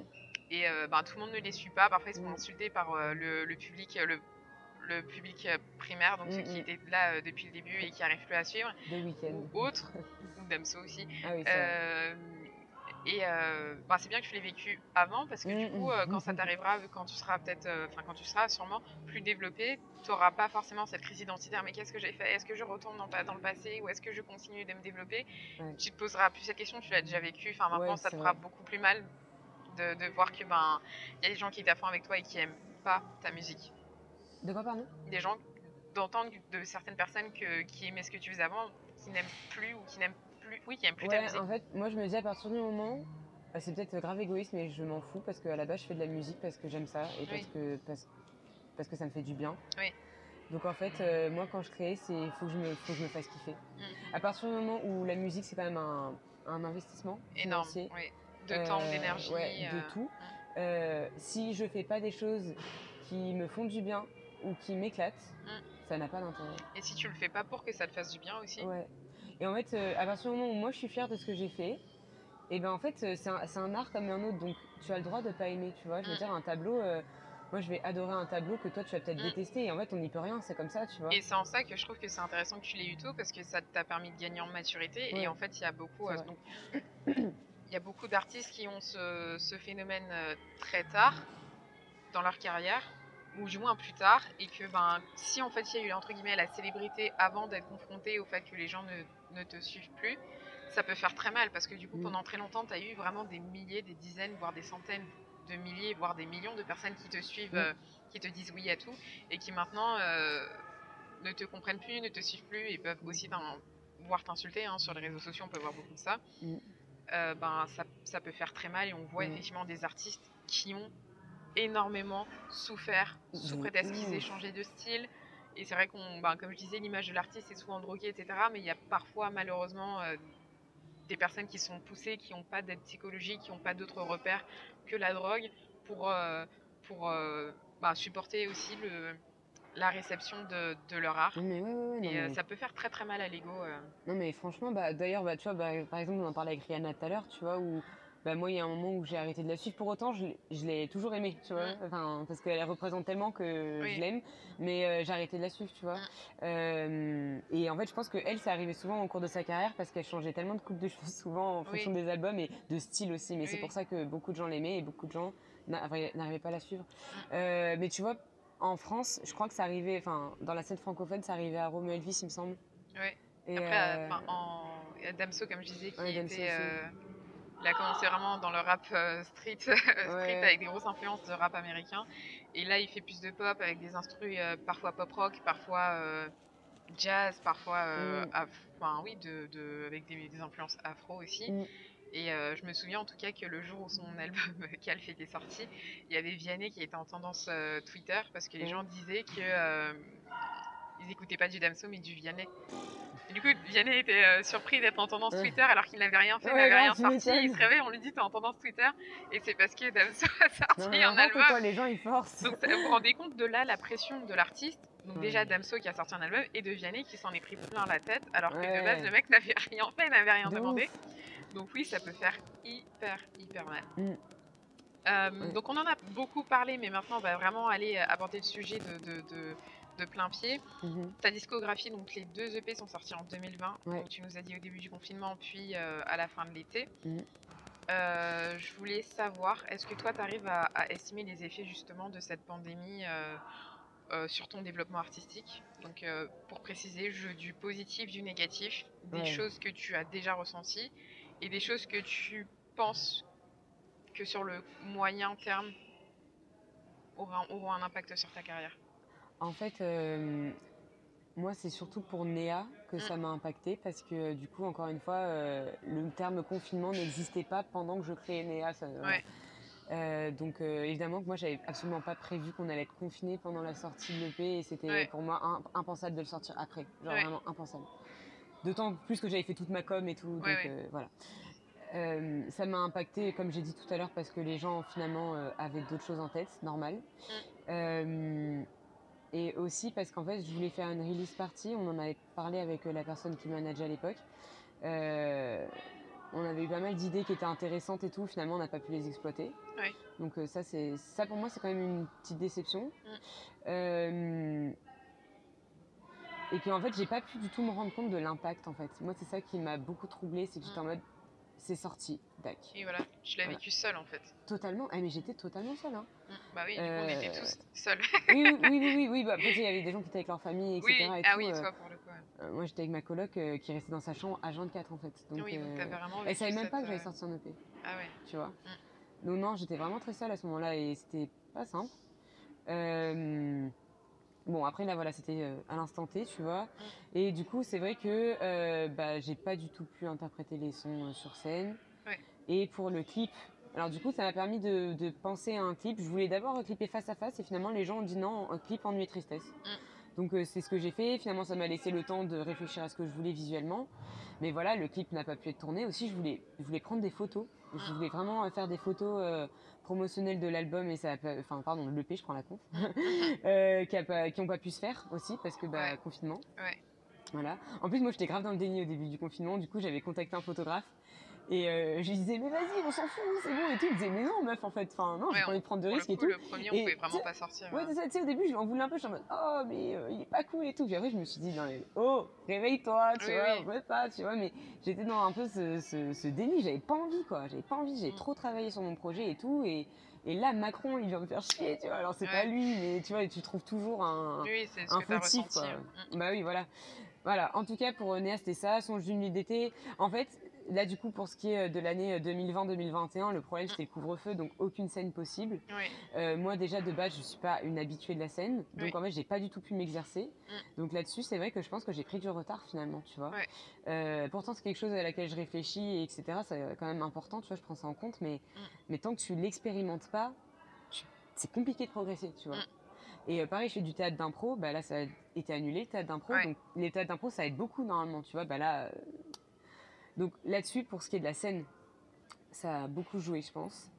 Et aussi au niveau des rencontres, parce que moi je crois vraiment aux rencontres. Mm. Euh, parce que voilà, il y a plein de gens que je contacte via euh, mail, Instagram, je postule à plein d'op- d'opportunités, tellement que je saurais même plus te dire, tu vois. Ouais. Mais euh, nombre de fois où j'ai pas de réponse aussi, tu vois. Oui. Mais normal, parce que quand tu vois pas la personne en face, c'est compliqué. Oui. Et là, en fait, on pouvait rencontrer personne. Mm. Donc euh, ça, là-dessus, ça a beaucoup impacté aussi, parce que Mm. je suis hyper sociable, j'ai trop Oui. besoin de rencontrer des gens et tout. Et donc, euh, voilà. Alors après, euh, l'estimation, elle est compliquée, tu vois, de savoir vraiment Mm. est-ce que ça aura un impact sur le long terme ou non, euh, je sais pas. Bah déjà sur le moyen terme, quand tu dis que tu as pris du retard sur la scène, oui forcément ça Ouais. fait que les prochaines scènes tu seras pas forcément euh, autant à l'aise qu'une autre artiste qui a déjà sorti deux EP euh, Dans une période en- normale. Oui, Ouais, tota- ah, totalement, forcément. totalement, ça c'est sûr. Ça c'est ça c'est évident. Et euh, peut-être que ça, ça a freiné ma, pro- ma production aussi parce que tu vois c'est un peu un cercle vertueux quand tu fais de la scène et que tu vois les gens répondent euh, Oui. positif. Enfin, là tu vois dans j'ai fait ton une développement aussi tu vois un peu l'accueil euh, des gens en live et tu peux ad- adapter un peu ton, ton spectacle, ton personnage. Voilà, c'est ça, tu vois, j'ai fait une exclue bah, il y a deux jours, toi-même tu sais, j'ai vu qu'elle a été très bien reçue, Oui. bah, ça me donne grave envie de la clipper, tu vois. Oui. Et je suis déjà en train de réfléchir à ça. Mm. Et c'est vrai que ne pas avoir eu ça pendant, euh, disons, un an et demi, Oui. Euh, bah, ça, bah, du coup, ça a un peu freiné le cercle vertueux de euh, Oui, création. du partage. euh. Ouais, et de, et de volonté de, de hop, hop, hop, on continue, tu vois. Peut-être que c'est d'autres choses après, hein, peut-être que je vais pas euh, dire que c'est que euh, le Covid, hein, mais je Oui. pense que ça a quand même joué. Et, et voilà, après pour ce qui est du positif, c'est que du coup j'ai eu beaucoup de temps Oui. bah, pour la création. Et j'ai eu beaucoup de temps pour approfondir ces idées de DA, parce que encore une fois, j'adore ça. Mm. Et bah, le mythe de Menfé, je l'aurais certainement pas fait aussi rapidement euh, s'il n'y avait pas eu euh, le couvre-feu. Ah oui, le couvre-feu, oui. Ouais, parce que c'était la période de couvre-feu, confinement, je sais même plus. euh. Oui, oui. voilà. Euh, donc finalement, voilà, là-dessus, il y a quand même eu euh, des choses un peu positives. J'ai pu prendre le temps de me renseigner euh, sur, sur pas mal de choses au niveau management, administratif et tout, parce que c'est quand même un gros bordel, comme on disait tout à l'heure. Oui. Sur les maisons de disques et tout, je me suis beaucoup renseignée.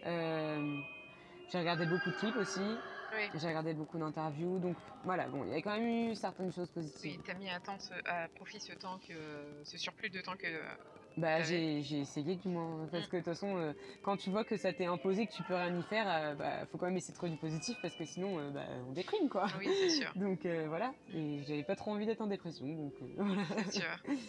Et en parlant des impacts du Covid, sur tes deux projets, tu es complètement seule et je, me- Ah je me posais la question est-ce que c'est voulu ou est-ce que c'est subi euh, justement euh, lié au Covid euh Non, absolument pas. Absolument pas. Parce que je veux dire, c'est pas parce qu'il y a le Covid que je voyais pas Hellfire par exemple. Hellfire, Ouais. je la vois quasiment tous les jours, tu vois. Ouais.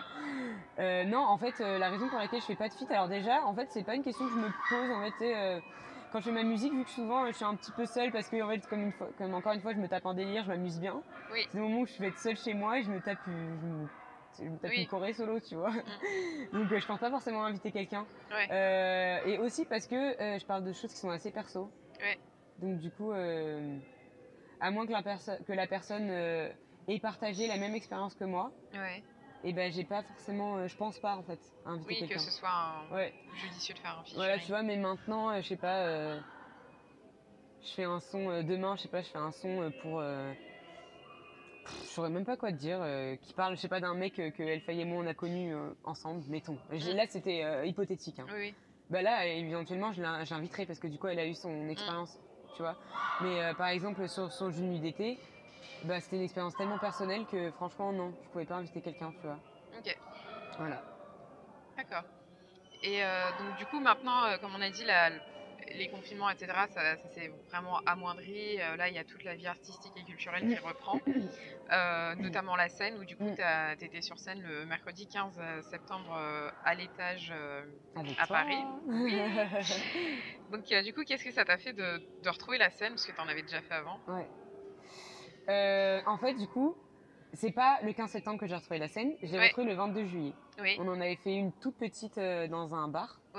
Avec la fête Euh, du coup. Voilà. Et ben en fait finalement j'étais quand même contente. La scène c'est quelque chose qui me stresse énormément Mm. et je sais que je suis pas encore hyper à l'aise, mais Mm. pourtant et ben j'aime ça. C'est Mm. bizarre hein, tu vois, c'est quand même très chelou mais euh, ouais. Et du coup euh, bah là j'étais très contente. L'étage d'ailleurs bah, c'est moi qui ai euh, qui ai fait la démarche d'y aller et tout parce que je me dis il faut en faire. Mm. C'est quelque chose qui, oui, qui, qui me stresse, mais en même temps, si je le fais pas, et ben, ça fait partie du taf en fait. Oui, ça fait partie du métier. euh. Donc maintenant, il faut que je me plonge moi-même dans l'eau, tu vois, faut Mm. que j'y aille, quoi. Donc, euh, donc eh ben, je vais mettre le. Je vais m'auto-pousser, quoi, tu vois. voilà, et donc, euh, donc non, j'étais contente pour l'étage parce que c'est pour mon- quand même c'est une vraie scène, tu Mm. vois. Tu peux avoir tes instruments, t'as une, t'as une bonne sono, euh, la salle est jolie. Oui, avec un Euh, vrai public. Voilà, donc moi j'étais j'étais fière de pouvoir faire ça, Mm. malgré le fait que bon j'étais malade et ça s'est entendu et ça m'a un peu saoulée, mais bon c'est comme ça, c'est la vie. Et, euh, et en fait, ben, j'étais contente aussi parce que tu parlais des tenues tout à l'heure Mm. et c'est vrai que j'aime beaucoup, euh, j'aime beaucoup ça et donc euh, là j'ai pu euh, trouver l'occasion de sortir ma robe à paillettes et de faire péter le maquillage, tu vois et et voilà, et donc j'ai rien que pour ça, j'étais trop contente. Mm. Et donc euh, ouais non, euh, ça en fait ça m'a manqué parce que j'ai pas pu m'entraîner en fait. Tu vois, c'est en fait c'est vraiment ça, c'est qu'en fait je sais que vu que ça a été en déficit pendant euh, hyper, Oui, oui. enfin tu vois ça a été le, le truc qui la lacune, tu Ouais. vois. Et ben là dès que j'ai l'occasion, hop hop hop j'y vais, tu et vois. tu te rends compte de l'importance du fait que t'en aies manqué. euh, Oui, oui, et qu'en fait, bah, je me rends compte que là, je suis en train de m'améliorer sur plein de points, mais que Mm. ça, c'est le point qui. Sauf tu que c'est euh, le point aussi qui est le plus rémunérateur pour un artiste. Totalement. je rappelle qu'un un stream sur Spotify équivaut à, pour l'artiste, à un revenu de 0,0009 centimes d'euros. Voilà. Alors que euh, sur une scène, euh, ben voilà, c'est l'entrée, euh, l'artiste a son cachet. et, Voilà. donc voilà, c'est une activité qui est financièrement prenante. Donc si on veut un peu de pérennité, il faut gagner, pour pouvoir se rémunérer avec. Mm. Et du coup, donc, dans la légende dit qu'il y a deux types d'artistes. Les artistes qui sont plus à l'aise au studio que sur scène, et l'autre, du coup, c'est l'opposé, où les artistes sont plus à l'aise sur scène qu'en studio. Toi, tu considères que t'es. À l'aise au stud. Ok. mais beaucoup plus maintenant, parce que avant, euh, avant le studio, j'étais stressée aussi. hein. Ouais.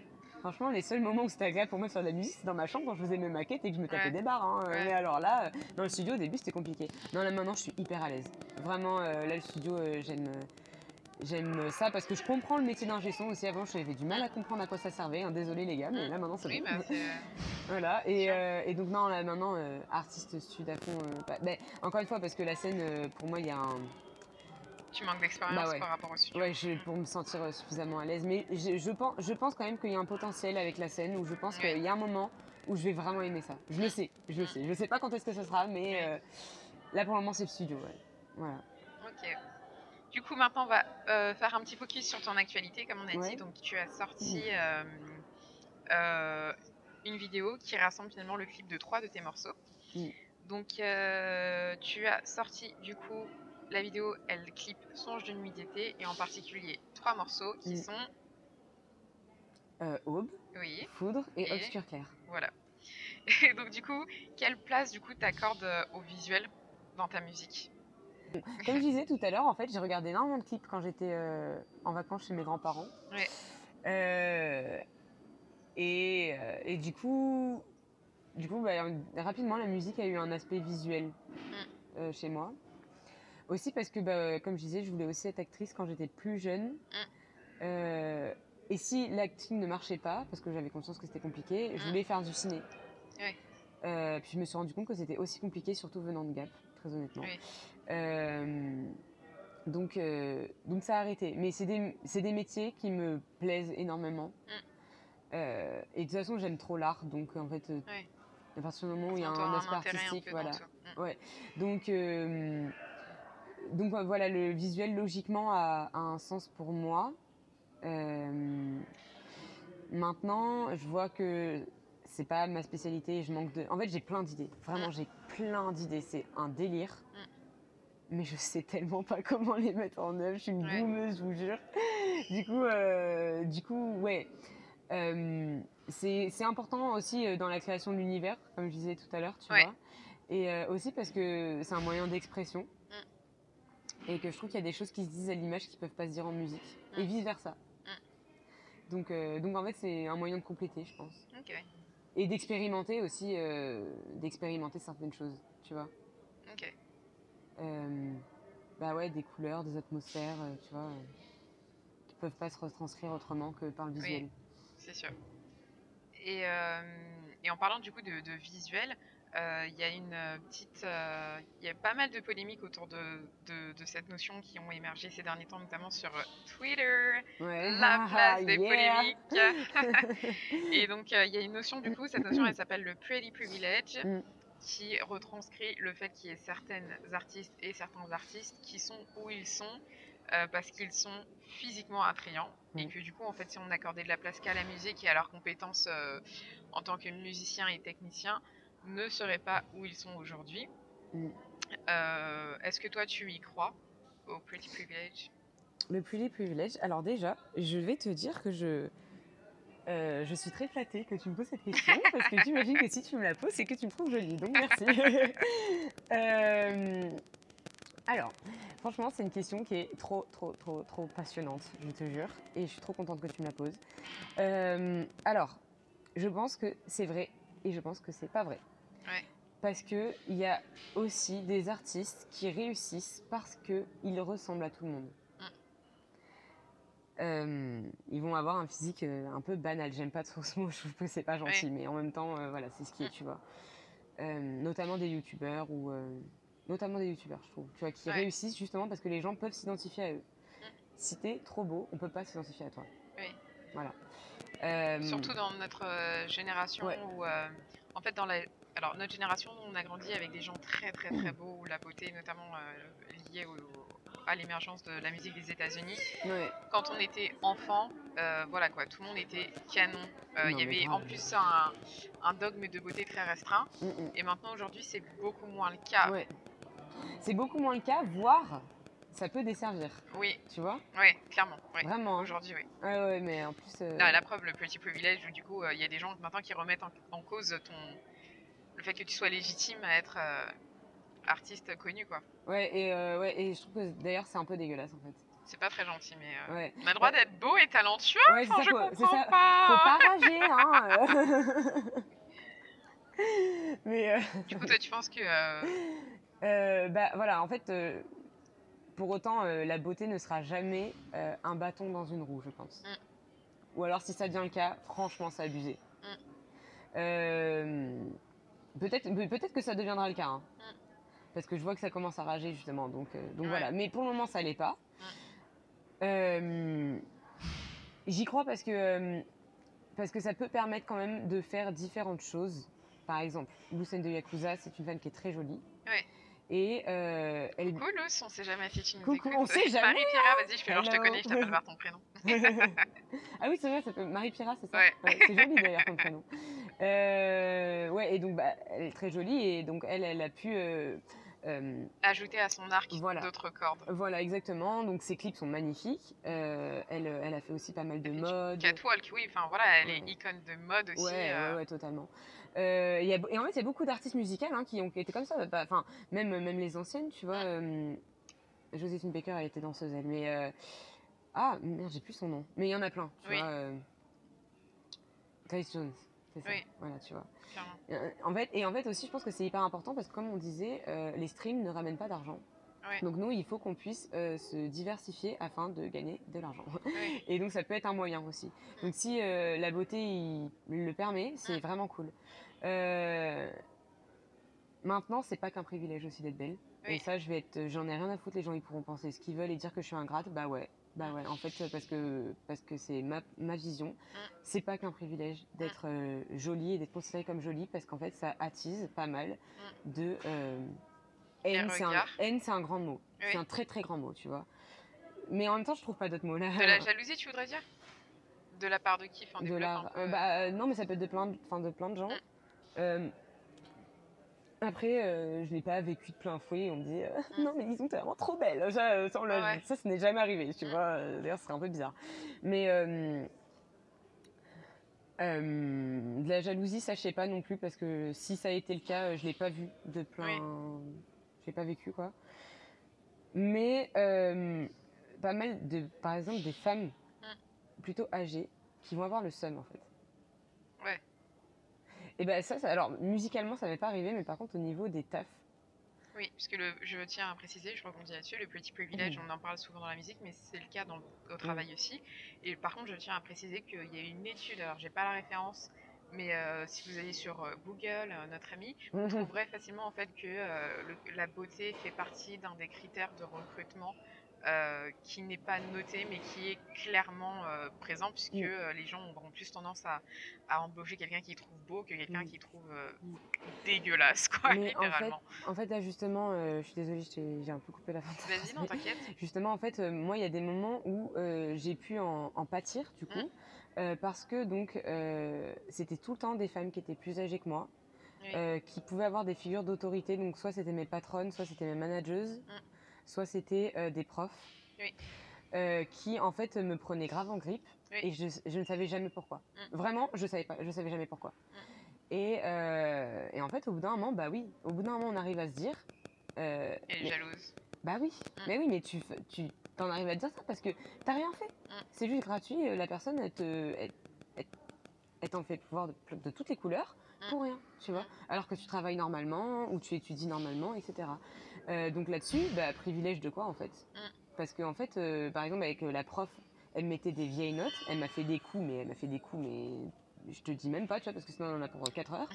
Euh, ma manageuse, elle me faisait faire les pires tâches, Mm. mais vraiment les pires tâches, Mm. ingrates possibles. J'ai été, on m'a poussé à la démission. Voilà, après, il y a peut-être, évidemment, il n'y a peut-être pas que ça. Mais je sais, Oui. que, je sais que ça a joué, vraiment, tu vois. Et donc, euh, ce n'est pas qu'un. euh, Quoi? C'est un peu euh, un privilège, mais aussi un. C'est un cadeau empoisonné, en Oui, fait. voilà. Aussi, j'allais rebondir sur l'autre face, Mm. qui est par rapport au mec. Parce que voilà, euh, quand tu es une jolie fille, tu attires les Mm. hommes. hein, euh, et c'est, ça peut être très cool, hein, je vais pas m'en Mm. plaindre, hein, parce que bon, ça a des côtés qui sont très sympas. Mais euh, des côtés très chiants aussi. Euh, ou, bah, par exemple, euh, c'est arrivé qu'il y ait des ingé-sons. euh, qui avaient, enfin, Les ingé-sons, tes os. bah ouais, mais en même temps, vous là, ou vos potes, mais... Les potes Vos potes ouais. ingé son là. Non mais c'est vrai, tu sais, où, où du coup, euh, bah en fait, en fait, ils bah oui, en fait, ils s'intéressent à toi et alors ils te font croire qu'ils s'intéressent à toi parce que ce que tu fais musicalement, ça rend trop bien et tout. Non, non, non, non, en fait, ils veulent juste ken, tu vois. Mm. Ou, euh, ou s'ils veulent pas ken, parce qu'il y en a, c'est pas ça, mais juste ils veulent flatter, enfin ils veulent capter si tu, si Oui, ils sont Euh, intéressés en fait. en fait, voilà, c'est qu'en fait, c'est aussi quand t'es pretty privilege machin, là, c'est que tu peux te considérer comme un trophée. Alors là, c'est pas que les ingénieurs, ça peut être les mecs d'une manière générale.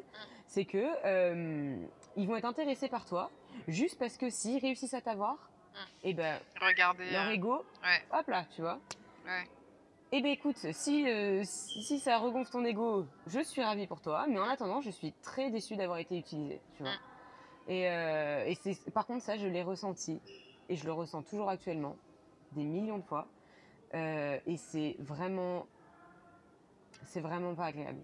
Oui, j'imagine. Et euh, ça arrive très souvent. Et euh, pour rebondir là-dessus, je tiens à préciser que le milieu de la musique est un, comme tous les milieux artistiques dans une société occidentale patriarcale, Mm. est un milieu extrêmement masculin. Mm, mm. Qu'on rappelle que euh, quand tu es une artiste, tu peux te retrouver aller en studio en plein milieu de la nuit où il n'y a que des hommes Mm, et que effectivement quand tu as un privilege privilège, on, on questionne bien la- cette notion parce que effectivement tu te retrouves à être une jolie fille entourée de plein de garçons en pleine nuit. Euh, voilà, on sait aussi comment, euh, si jamais enfin quelque chose de grave se passe, euh, aller porter plainte en disant oui mais qu'est-ce que parce qu'elle elle parlait d'home studio donc un home studio Mm. c'est un studio chez quelqu'un Mm, mm. euh, va porter plainte euh, en disant oui il m'a violé oui mais qu'est-ce que vous faisiez là-bas? Ben, j'étais venue chez lui de mon plein gré pour enregistrer de la musique mais donc vous venez enregistrer de plein gré de la musique chez lui à 4h du matin et maintenant vous venez porter plainte parce que euh, vous voyez comment ça peut être très très très très très compliqué euh, dans, dans le milieu de, de la musique notamment et même dans tous les milieux, hein, même la photographie euh, Mm. entre autres. Et je voulais aussi, ben, pour conclure sur le petit privilège, parler de vous donner des exemples de- d'artistes connus. Je vais donner un exemple où c'est plutôt juste et pourtant elle n'est pas hyper victime de ces accusations-là. Et une autre artiste où elle a pris de, pouvoir, de plein fouet euh, les accusations euh, pardon, de petits privilèges et j'ai trouvé que c'était assez injuste. Celle pour qui c'est justifié et qui n'a pas trop eu de, de remarques, c'est Rihanna justement. Ouais. Elle est clairement très belle. Elle a clairement bénéficié de son physique pour réussir parce que je rappelle que Rihanna n'écrit pas, ne compose pas, participe à peine à la direction artistique euh, de ses concerts, de, de ses visuels de l'album. De, de- Sur le dernier album, si. Mais c'est ouais. justement pour ça qu'il était très différent du Ouais, reste. c'est vrai, ouais. Et du coup, vous voyez que cette fille-là, finalement, n'a fait que de faire ce qu'on lui a demandé et d'être très jolie. Donc là, on peut parler de petit privilège pour Ouais, cette célébrité. Et pourtant, elle n'est pas. euh, voilà, sur Twitter, on l'a à peine effleurée. Par contre, vrai. celle qui a pris hyper cher, c'est Alicia Keys. Ah ouais? Oui, Et Georgia Smith aussi. oui. Mm. Et alors que, euh, enfin, pour le coup, Alicia Keys, elle, elle a composé. Enfin, je veux dire, elle, elle a vraiment percé sur. euh, avec euh, les tubes Falling, etc., qu'elle a composé. Mm, Elle est ouais, pianiste. Mm. euh, Ouais, excellente pianiste. Voilà. Donc euh, là, pour le coup, oui, elle est jolie, mais euh, ça reste une technicienne euh, vocale, en tout cas à l'époque. C'est vrai que sa voix a un peu changé, mais euh, à l'époque, Pauline, c'était euh, vraiment la référence. Tout le monde voulait chanter ce son-là, euh, parce que vocalement, c'était quelque chose. Euh, ce qu'elle fait au piano, la meuf, il y a pas longtemps, elle jouait sur deux pianos en même temps. Enfin, Trop elle n'est pas que belle. Ouais, non, mais non, clairement pas. Elle est Donc, hyper ça, Alicia Keys, voilà. c'est incroyable. Donc c'est pour vous montrer un peu un exemple sur des gens bien connus que vous avez, que vous pouvez identifier. Comment on peut euh, situer le, le petit privilège. Mm, mm, Et euh, donc du coup, on revient un peu sur tes, euh, tes- tes- ton, ton clip. mm, mm. Donc tu as choisi, donc on a dit d'illustrer Aube, Foudre et Obscur Clair. Mm. Et je voulais savoir comment tu as choisi les morceaux que tu voulais clipper. Alors, en fait, c'était un, un hyper long processus. À la base, j'étais au bar avec un pote et il m'a dit Eh, ce serait trop bien que tu illustres tout ton EP Ouais. Tu vois Et euh, j'étais en mode Ouais, t'as grave raison Je crois qu'on était un peu bourrés. Et du coup, on a eu cette idée. Et, euh, et du coup, bah, en fait, euh, par contre, moi, ça m'est resté. Je me suis dit Mais oui, mais trop bien. En plus, mon EP, il est pas si long, il dure 12 minutes, je crois. Ouais. Euh, c'est faisable de faire Mm. un court métrage où en fait il n'y a pas de pause, tu vois, Ouais. où en fait c'est que du son, euh, Mm. tout mon EP avec des images, tu vois. Et du coup j'avais déjà des idées euh, parce que donc euh, mes grands-parents habitent euh, à Saumur, donc c'est dans la région Pays de la Loire, toi-même Oui. tu connais. Représente. Et c'est une très très très très belle région et je voyais trop cette région-là dans, dans les Ouais. images en fait. Mm. Voilà, et donc en fait c'est parti là-dessus. Donc je voulais vraiment clipper tout l'EP. Et jusqu'au moment du tournage, je voulais toujours clipper tout l'EP. Mm. J'avais prévu les images pour chaque son, etc. Malheureusement, donc avec le peut-être que le Covid là-dessus, du coup ça a joué, là tu vois, je me- je, je m'en rends compte. Euh, on n'a pas pu avoir de réunion euh, d'équipe en physique. Ouais. On n'avait que des réunions Zoom. Et en fait, c'est pas du tout pareil. Mm. Et donc, en fait, euh, je pense qu'il y avait des. Il manquait certaines choses, tu vois. Ouais, il y a eu des incompréhensions. Ouais, des malan- Enfin, ouais. Au final, ça n'avait pas été organisé comme ça aurait pu l'être. tu Ouais. vois. Euh, donc, euh, on s'est retrouvés chez mes grands-parents euh, les jours de tournage et à se dire. euh, ah non, mais par contre. euh, enfin, eux à me dire Ah non, mais par contre, on n'aura jamais le temps euh, de tourner euh, 12 minutes d'image. Bon, bah d'accord. Oui, vous étiez venu pour ça, mais Ah, bon, c'est d'accord. pas grave. Ouais, bah oui, mais, ouais, mais après, qu'est-ce que tu veux dire? Enfin, tu vois, moi, Oui, j'y connais tellement une, rien euh, et j'étais en mode, bah, tu sais quoi, euh, j'ai pas- j'ai pas envie de m'embrouiller. j'ai- tu sais quoi. Sinon, Ouais. euh, sinon, on va rien tourner du tout, il va y avoir une ambiance de merde. Donc, euh, autant rien dire et dire, bah, euh. faites, de votre mieux. Faites, faites de votre mieux et on, On fait le plus possible. voilà, Et puis, euh, on fait le plus possible. Et, euh, et donc, euh, donc voilà. Euh, attends, au final, la question, c'était pourquoi t'as choisi Quel morceau du coup? Ouais, comment t'as choisi les Oh, morceaux? putain. Ouais, donc Du au coup, final, que- euh, après, on a, après, en fait, euh, ils m'ont dit bah, quels sont les sons euh, que tu tiens à clipper. Et donc, euh, eh ben, euh, j'ai dit euh, aube, foudre et obscur clair. Parce que foudre, j'avais eu l'idée du clip, mais il y a longtemps, longtemps, longtemps, Ouais. longtemps. Et, euh, et après, obscur clair et aube, c'est parce que je les aime bien. Ok, d'accord. J'aime beaucoup rosé aussi. J'aime beaucoup entre loup aussi, mais Ouais, euh, tu pouvais pas tout voilà, je pouvais pas tout faire, donc il fallait faire un choix. Et euh, donc du coup, alors, donc on a dit qu'il y a Aube, Foudre et Obscur Clair. Donc dans le dans l'EP, Aube est le quatrième morceau, Foudre le deuxième et Obscur Clair le troisième. Pourtant, dans l'ordre chronologique dans lequel on le voit dans euh, le clip, Mm. C'est euh, ben, Aube en premier, Foudre en deuxième et Obscur Clair en troisième. Pourquoi du coup ça- cet ordre visuel? Euh, c'était pour une question. Alors attends, faut que je me remette dedans déjà. Euh, ouais, c'était pour une question de logique un peu. En gros, euh, pour Aube, je voyais un, je voyais un plan séquence. Donc c'est le début est un plan séquence, tu Ouais. vois. Euh, et du coup, euh, du coup, c'était logique de commencer par un plan séquence en fait. Et donc, euh, c'est pour ça qu'on a mis Aube en premier. Ensuite. euh, Ah oui, parce que Obscur Clair, je voyais une partie. En fait, je voyais la fin de Foudre Mm. dans la chapelle. Oui. Et je voyais le début d'Obscur Clair dans la chapelle. Ouais. Donc, c'était Mm. aussi logique que ça se passe Mm. comme ça. Donc, voilà, c'est pour ça. Ok, d'accord. Donc encore une fois, des contraintes un peu techniques Ouais. finalement, euh, Oui, oui, totalement. ouais. plus que créatives. C'est que- ça, là. hein. Ah non, mais c'est important de le dire aussi pour les artistes qui nous écoutent euh, et pour euh, les consommateurs de musique aussi que ben, des fois il n'y a pas de, de sens, c'est juste que c'était pas possible autrement. Voilà, c'est ça. C'est que la vie n'est pas toujours un cookie. C'est ça. Et euh, du coup, je voulais savoir, ben, ben là tu nous as parlé de l'ordre dans ton projet visuel, mais comment toi tu ordonnes aussi tes sons euh, sur tes. Enfin, je veux dire au niveau de ton EP, genre au niveau strictement musical? Alors, putain, en fait, finalement, ça fait longtemps que je n'ai pas fait de paix. Euh, Il y a toujours une trame, toujours.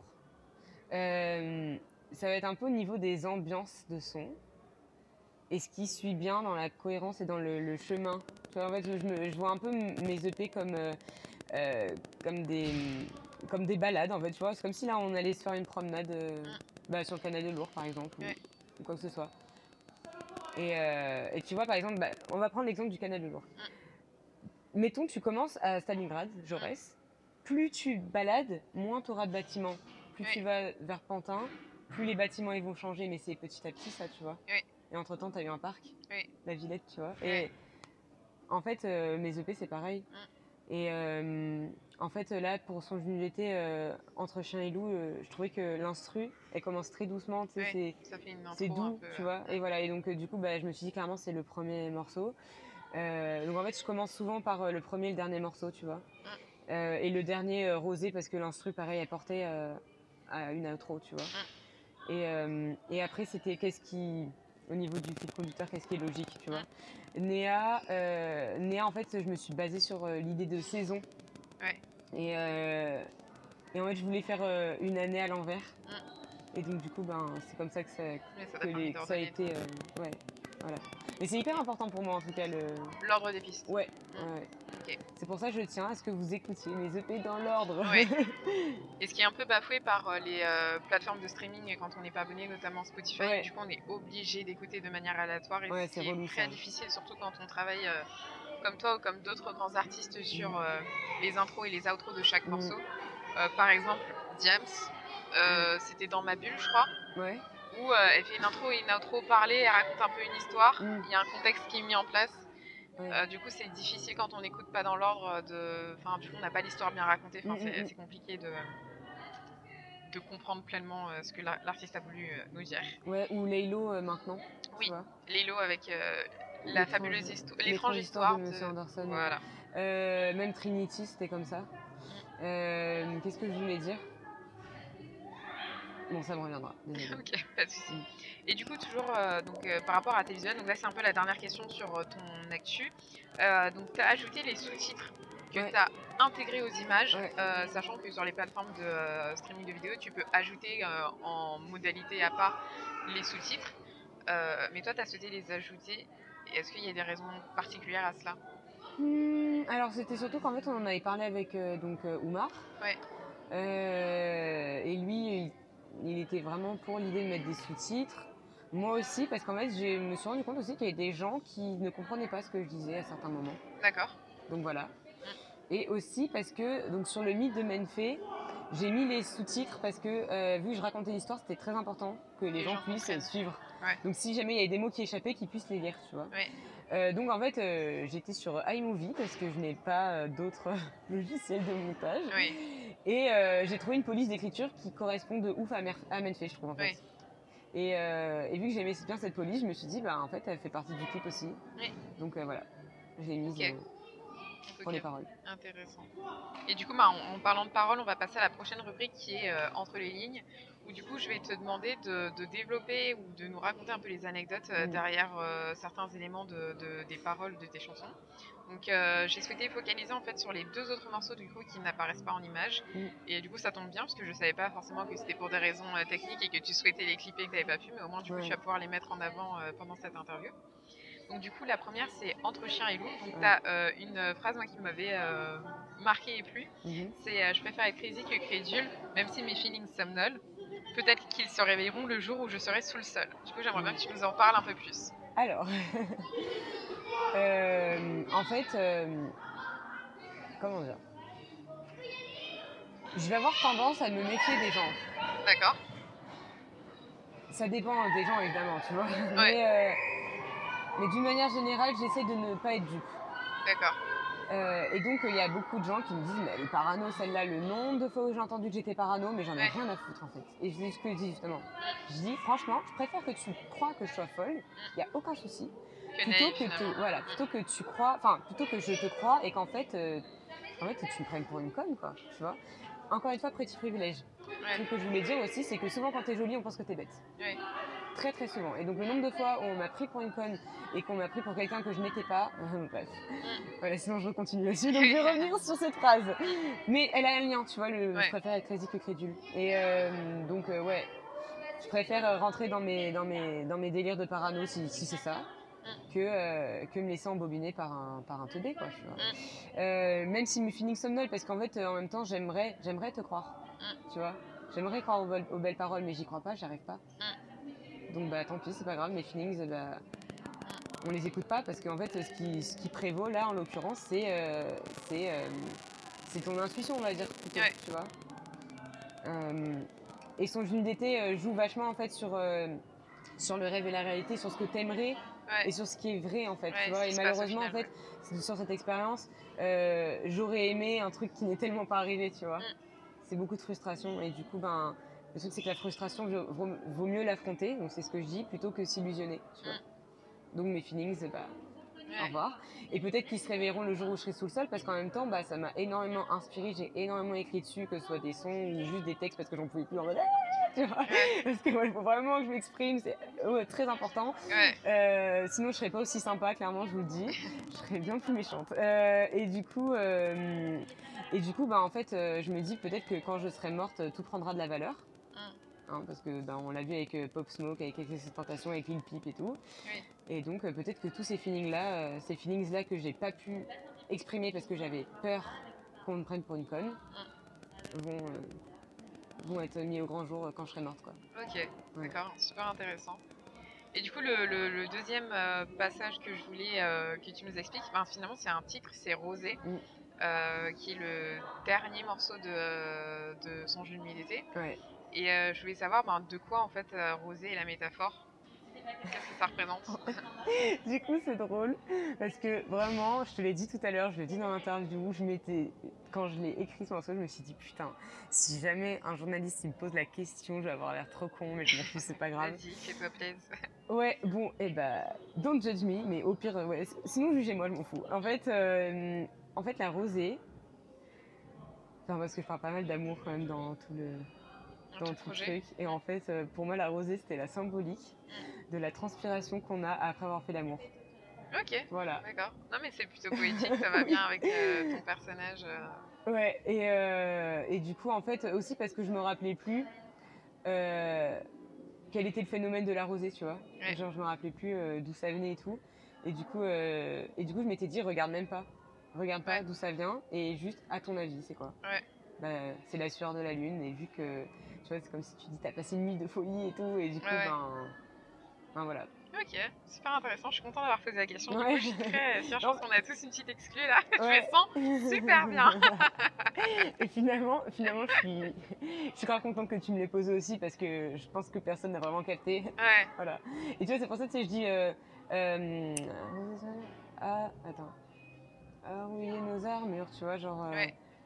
Euh, bah, tu sais, en mode. euh, du coup, t'as plus d'armure quand, quand tu fais l'amour, t'es nu. Oui. Donc, euh, Oui, c'est vrai. donc c'est ça, tu vois. Pas forcément, mais ça peut arriver. Et Ah du coup, C'est oui. vrai, euh, non, mais dans l'ensemble, t'es nu, tu vois. Oui. Et du coup, bah, merci. Là, on passe à la dernière rubrique, euh, qui est la question des followers. Donc, du coup, j'ai euh, demandé à plusieurs de tes followers s'ils avaient des questions à te poser. Ouais. Et il y en a eu beaucoup. Donc, du coup, j'ai dû sélectionner parce qu'il y en a qui revenaient. ouais. Et euh, parce que bah, un podcast, ça reste un format qui doit tenir sur une certaine durée. ouais. D'ailleurs, je crois qu'on a dépassé. Et du coup, euh, donc, du coup, on a Charlotte Levenkiem, Mhm. si je prononce bien, qui t'a demandé comment se déroule une session d'écriture pour toi. Alors, ça dépend. Vraiment. Mm. J'ai pas du tout de, de, de rituel. Tu vois. Ouais. En gros, euh, en gros, il va y avoir des fois où je, où je suis trop dans, je suis trop dans une émotion, trop dans un mood euh, très très fort, comme je disais, Ouais. je suis très, émotif quand même. Et donc il faut que j'écrive. Et donc bah, là, je vais pas, je vais pas chercher d'instru. Parce que bah, là, c'est en mode waouh, j'écris, j'écris, ouais. j'écris, j'écris, bah, il y a plein de trucs qui n'ont pas de sens d'ailleurs. Mm. Souvent, c'est juste euh, limite je vomis l'émotion, tu vois. Mm. Et, euh, et après, je reviens dessus. Et donc j'enlève certaines phrases, je réajuste, etc. Je trouve l'instru, je trouve l'instru pardon qui va bien avec euh, le texte, etc. Donc euh, ça peut se passer comme ça. Et d'autres fois où en fait je suis en mode, j'ai juste envie de faire du son. Euh, je vais quand même des fois ressentir. Souvent c'est quand même une impulsion, donc je vais quand même ressentir un petit truc, mais c'est pas très fort. Et donc euh, du coup euh, je vais, là cette fois-ci je prends des taille beats maintenant, je m'en fous, je prends des taille Ouais. beats vraiment et je contacte les gens, c'est pas grave. D'accord. Euh, et je préfère 100 fois plus faire ça parce que au moins je crée, tu vois. Oui. Euh, et donc dans ces cas-là, bah, je suis sur YouTube, je fais mes petites, euh, mes petits yaourts, mes petits trucs, et puis après les, les, les phrases arrivent, tu vois. Ouais. Donc ça dépend, ça dépend vraiment. Ok, d'accord. Et en fit, et en fit, ça dépend aussi. des fois je suis seule, et des fois je suis avec la- l'artiste euh, en Mm. question pour. euh, parce que je fais pas mal. Enfin finalement, moi j'ai pas de fit sur mes projets, mais je fais pas mal de fit avec mes potes et tout, Ouais. dont, dont toi, oui. et, euh, et plein d'autres gens, et voilà. Donc ça dépend. Ouais. Ok, d'accord. Hum, la prochaine question, c'est une question de Julie Gavard qui est pourquoi la musique est si importante pour toi? Ah là là, Julie. Euh, euh, pourquoi En plus, en plus j'y réfléchissais tout à l'heure, mais j'arrivais pas à trouver de, de réponse. C'est compliqué. En fait, tu sais, les trucs les plus évidents, t'arrives pas à trouver de réponse. En fait, faut, comme je disais, il faut vraiment que je m'exprime. Euh, donc ça a été avec le graphe au début, mais, euh, mais ça permettait pas un truc aussi- ça permettait pas quelque chose de très explicite. La musique, ça l'est beaucoup plus. Il y a des gens qui vont dire que c'est impudique. Mais moi, en fait, je me dis qu'à partir du moment où je vais mourir, j'en ai rien à foutre d'être impudique. Prenez, en fait. Je vous donne. Parce qu'il n'y a que du don, tu vois. Et, euh, et la musique, en fait, euh, bah, le fait que ce soit un, un pudique est totalement euh, expressif et spontané aussi, tu vois. C'est un truc qui est très spontané en mode ah, faut que je m'exprime, tu vois. Ouais. Et ben, et ben, du coup, ouais, pour moi, c'est c'est très efficace et je me rends compte que depuis que je fais de la musique, je suis beaucoup plus heureuse déjà, Mm. vraiment. Et euh, je suis beaucoup plus stable émotionnellement. D'accord. Alors qu'avant, j'étais vraiment une boule. Ouais. Ah, tu gardais toutes relou. tes émotions du coup. euh. Ouais, et oui, oui. Et là, maintenant, eh ben, franchement, ça a eu un, un- un truc thérapeutique incroyable, quoi. Donc, euh, ouais, bah oui, pour moi, c'est très important aussi parce que j'en écoute énormément depuis que je suis petite. Parce que même si mon père, il me forçait à écouter du rock, finalement, j'ai quand même été baignée dans la musique. musique. Ouais. Ouais. Voilà. Et, euh, et, euh, petite anecdote, euh, vu qu'il mettait du rock avant que j'aille dormir, et ben je peux dormir avec du son juste à côté. Donc voilà. Ça développer des skills. Ouais. voilà. Ok. Donc la prochaine question du coup, c'est une question de Mani Mayempa qui est Mhm. de quel récit tu t'es inspiré pour créer le personnage de Manfei Ah, c'est intéressant. Bah, en plus, lui qui est réalisateur, je pense que c'est. Ça a du sens de poser cette question pour lui. Ben, alors, du, du mythe d'Hadès et Perséphone. Mais en même temps, non, en fait, non, c'est pas complètement vrai parce que, en fait, j'ai eu une première version du mythe de Méphée Mm. que j'ai pas gardée, qui n'avait rien à voir. Euh, Alors, il y a eu un peu beaucoup de choses. Il y a eu Kid Cudi, parce que Kid Cudi, Man on the Moon. Ouais. Donc, euh, voilà. Euh, Là, c'est pas un récit, c'est un. non, c'est un, c'est un projet concept. musical. Ouais, c'est ouais, un projet musical, mais c'est aussi un concept, tu Oui. vois. C'est son personnage. C'est son personnage, ouais. Et donc, du coup, ben, euh, Kid Cudi m'a énormément influencé, donc, euh, donc je pense que voilà, aussi là-dessus. Euh, aussi parce que j'avais donc j'ai essayé de faire des études, ça n'a pas marché, à cause de cette fameuse prof. Tout est dit, je vous dis. Euh, et en fait, notre, notre thème de l'année, ça avait été la Lune. Donc en fait, on avait énormément bossé sur la Lune, et moi j'étais allée sur la symbolique de la Lune, parce que j'adore les symboliques. Et donc en fait, il y avait plein de trucs, plein plein de trucs, et donc euh, et donc c'était tout un bordel. Mais euh, je, m'en- je, je les ai utilisés pour le mythe de Menfé. Dans la première version. Puis après, je me suis rendu compte qu'en fait, ça tenait pas debout mon histoire. Ouais. ça allait Trop pas. complexe. euh. Trop complexe, beaucoup trop complexe. Même moi, quand je relis la première version, je me dis, mais qu'est-ce que j'ai voulu dire là? Je me comprends même pas, tu vois? Donc bon, voilà. Donc dans un second temps, après, euh, pendant le confinement, je me suis remise à fond dans la mythologie grecque parce que j'avais oublié plein de trucs et que j'aime trop. Et après, je me suis rappelé du mythe d'Hadès et Perséphone et je me suis dit, mais non, en fait, Menphé, c'est leur fille. Ouais. Et voilà. Ouais, donc c'est ta source euh, principale, c'est, euh, ça reste. euh, Et en fait, ce que je voulais dire aussi, c'est que sur la Lune, en fait, dans... il y a des mers sur la Lune. Ouais. Et donc, tu as la mer des humeurs.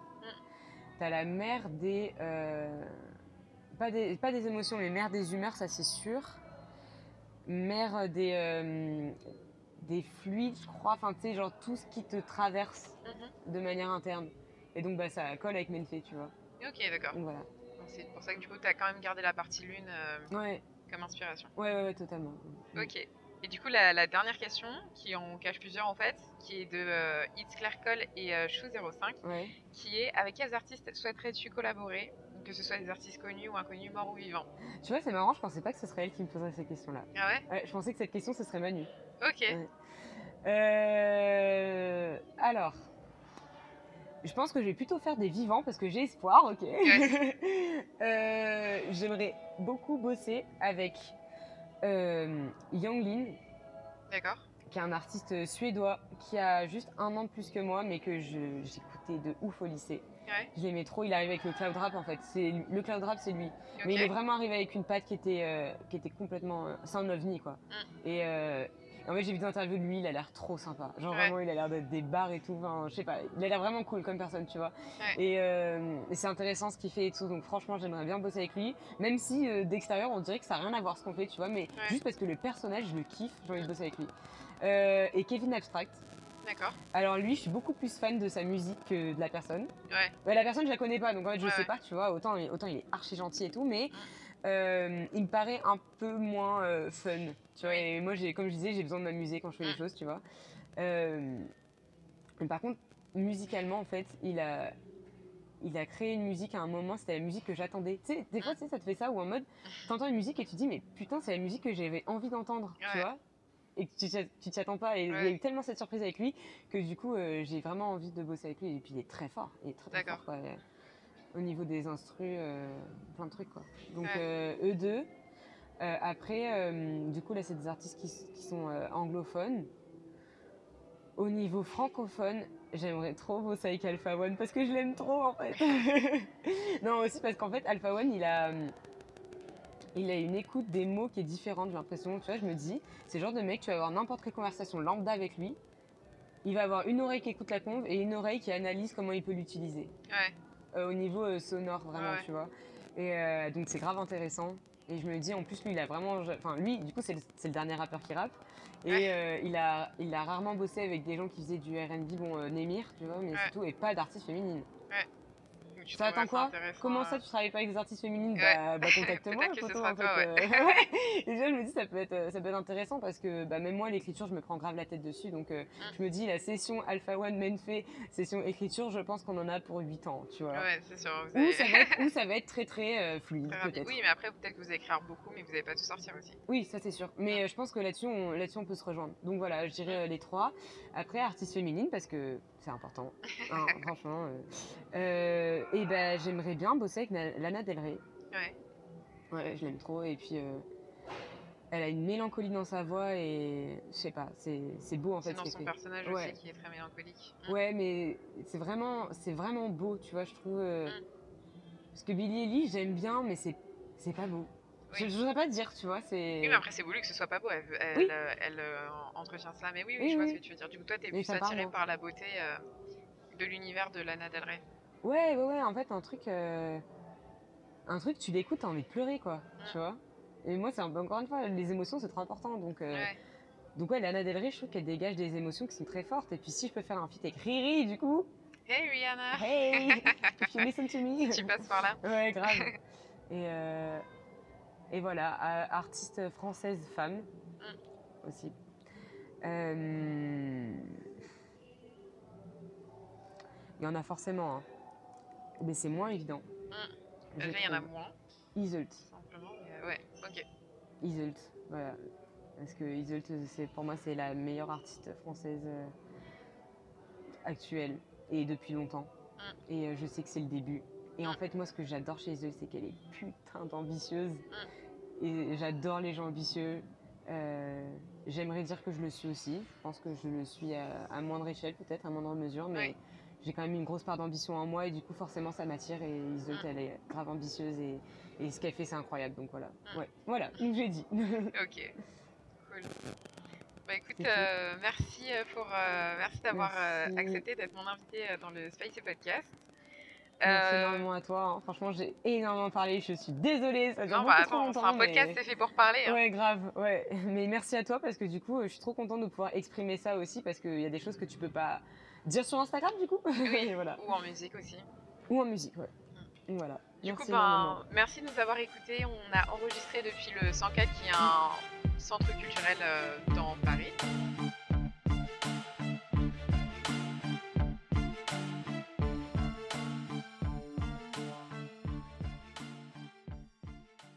Vous venez d'écouter le Spicy Podcast animé par Siago. N'hésitez pas à liker, vous abonner, enregistrer ou encore mettre un maximum d'étoiles sur votre plateforme de streaming de podcast préférée.